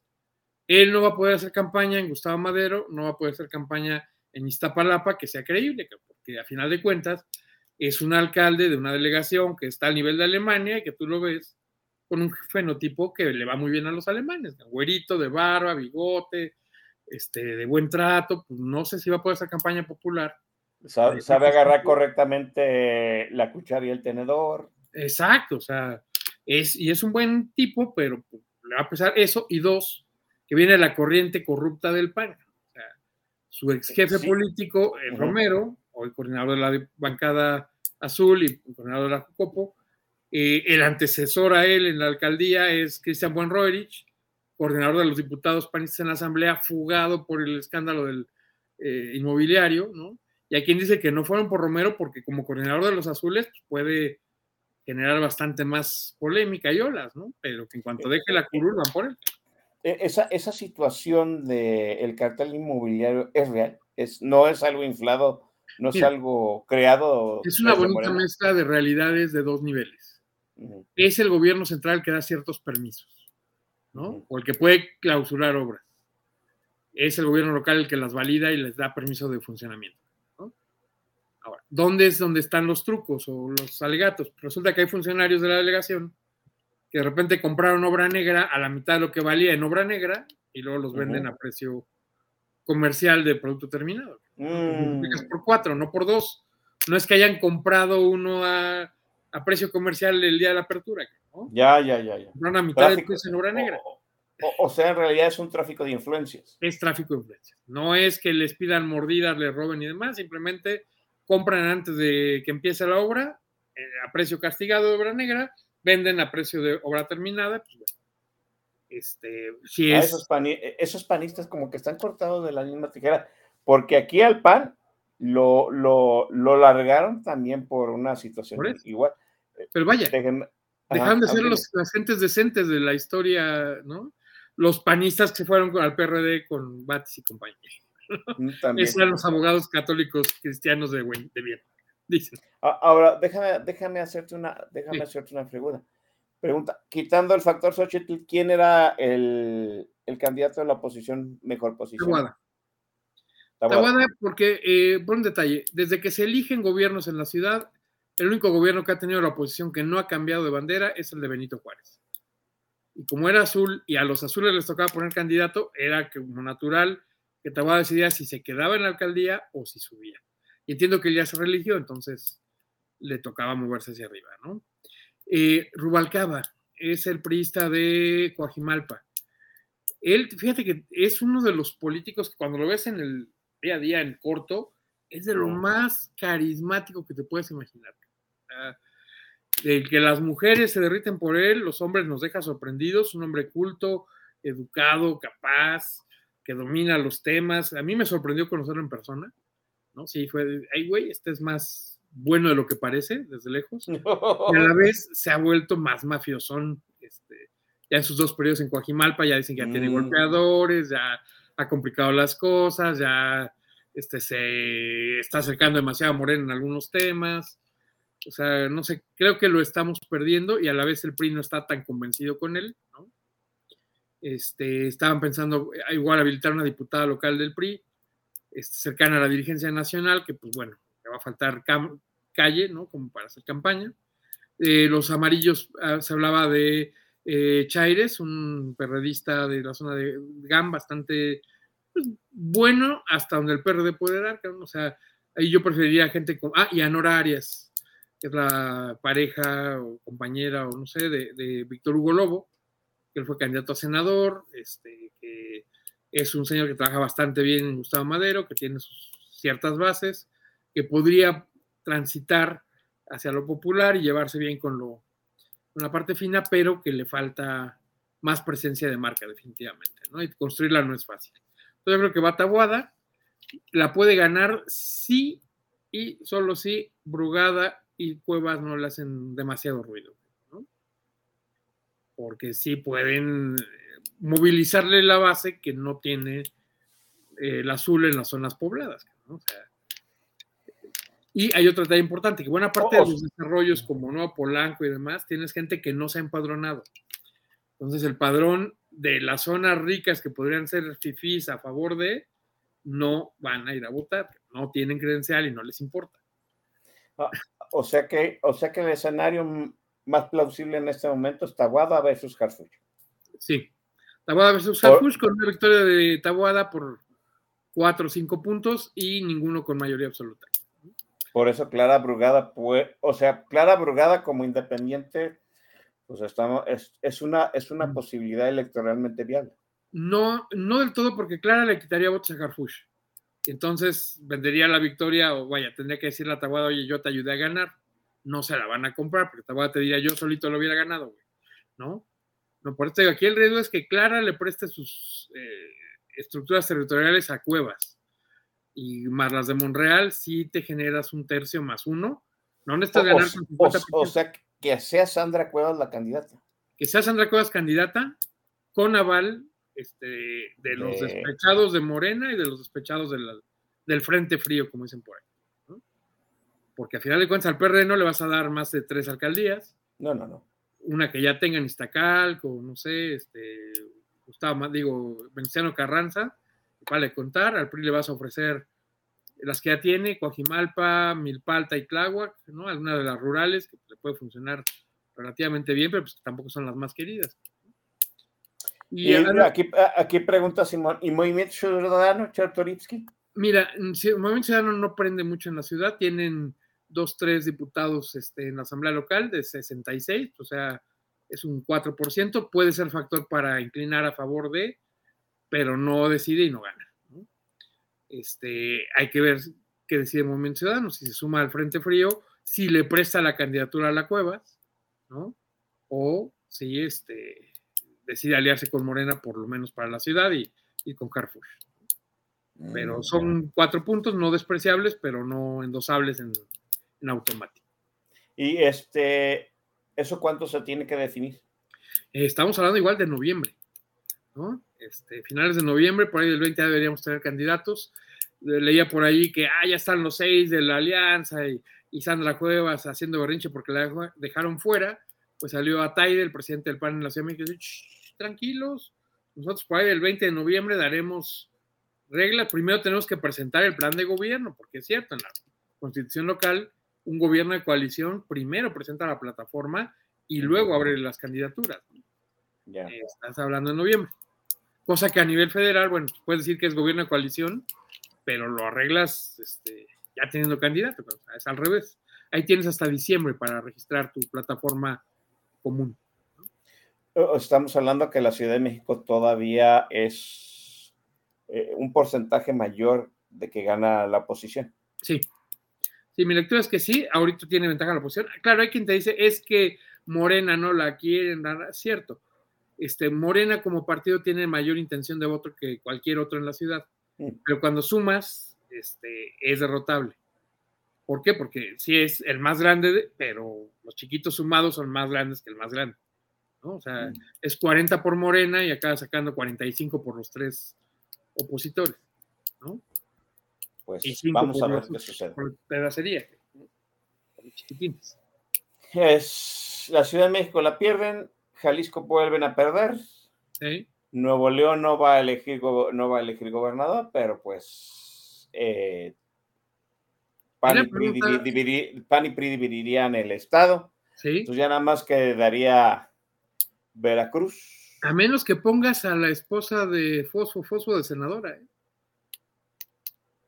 Que podría ser candidata Marianita del Movimiento Ciudadano a Senado y hacer una campaña como para respaldar un poquito a su marido y a la vez dejar en tercios, ¿no? Azules, eh, tricolores y naranjas.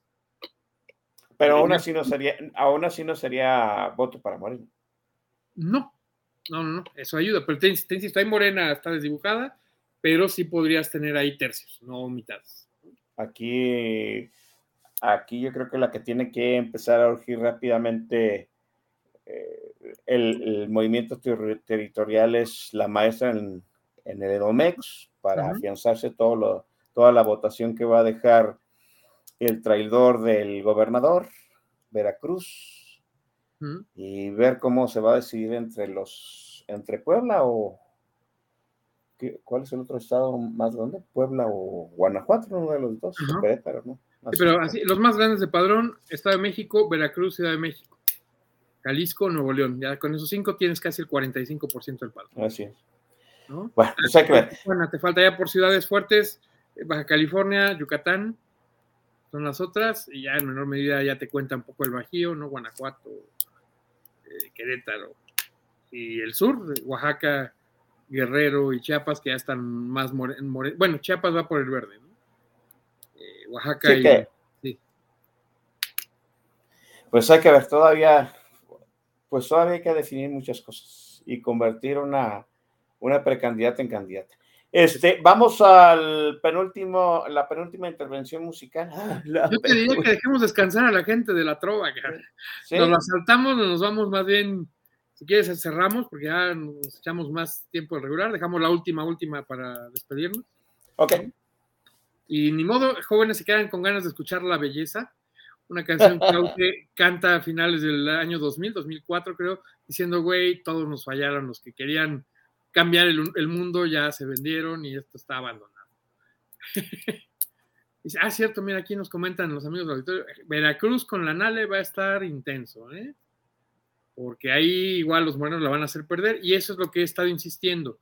Para los que dicen, Xochitl ya perdió, se desinfló el globo, no era tan fenomenal, están perdiendo de vista algo, faltan los repartos de candidaturas a lo local.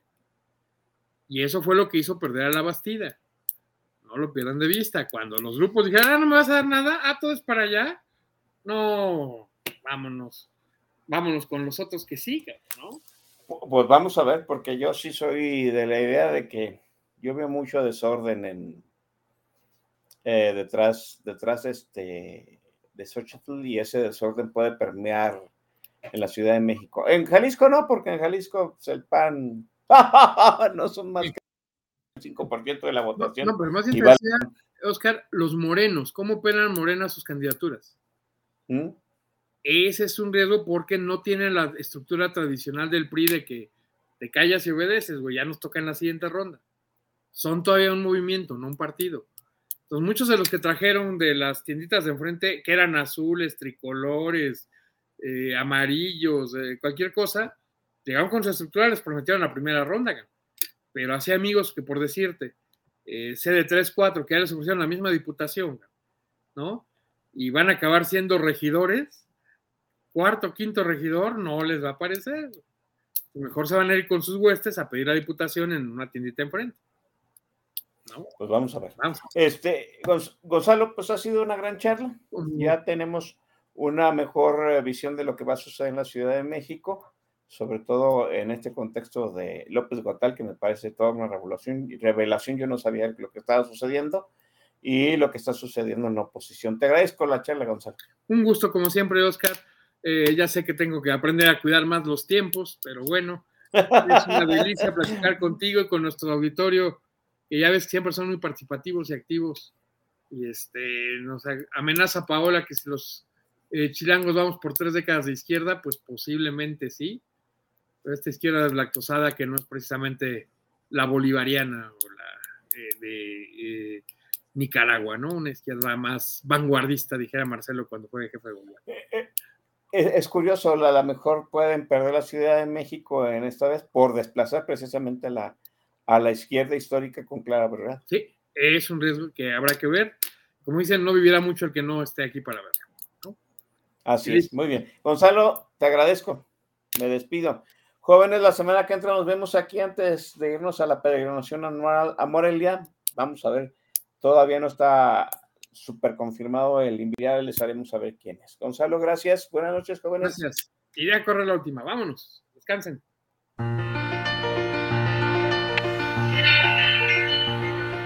Iban pasando los años y al fin la vida no puede ser solo un tiempo que hay que recorrer a través del dolor y el placer. ¿Quién nos compuso el engaño de que existir es apostar a no perder? Vivir es más que un derecho, es el deber de no claudicar, el mandato de reflexionar, que es nacer, que es morir, que es amar, el hombre porque está hecho y que eres tu libertad, libertad, libertad, libertad, libertad. La idea no es mensurable, tampoco el verbo fundamental, es el alma principio final o armonía del bien frente al mal, que es el amor insondable que empuja al cuerpo a ser incógnita inmortal. El siglo está agonizando y el testamento que va a dejar es un orden que quiere ocultar el preciso compás del azar hay que seguir respirando si no estás tu libertad. Libertad, libertad, libertad, libertad, libertad, libertad, libertad.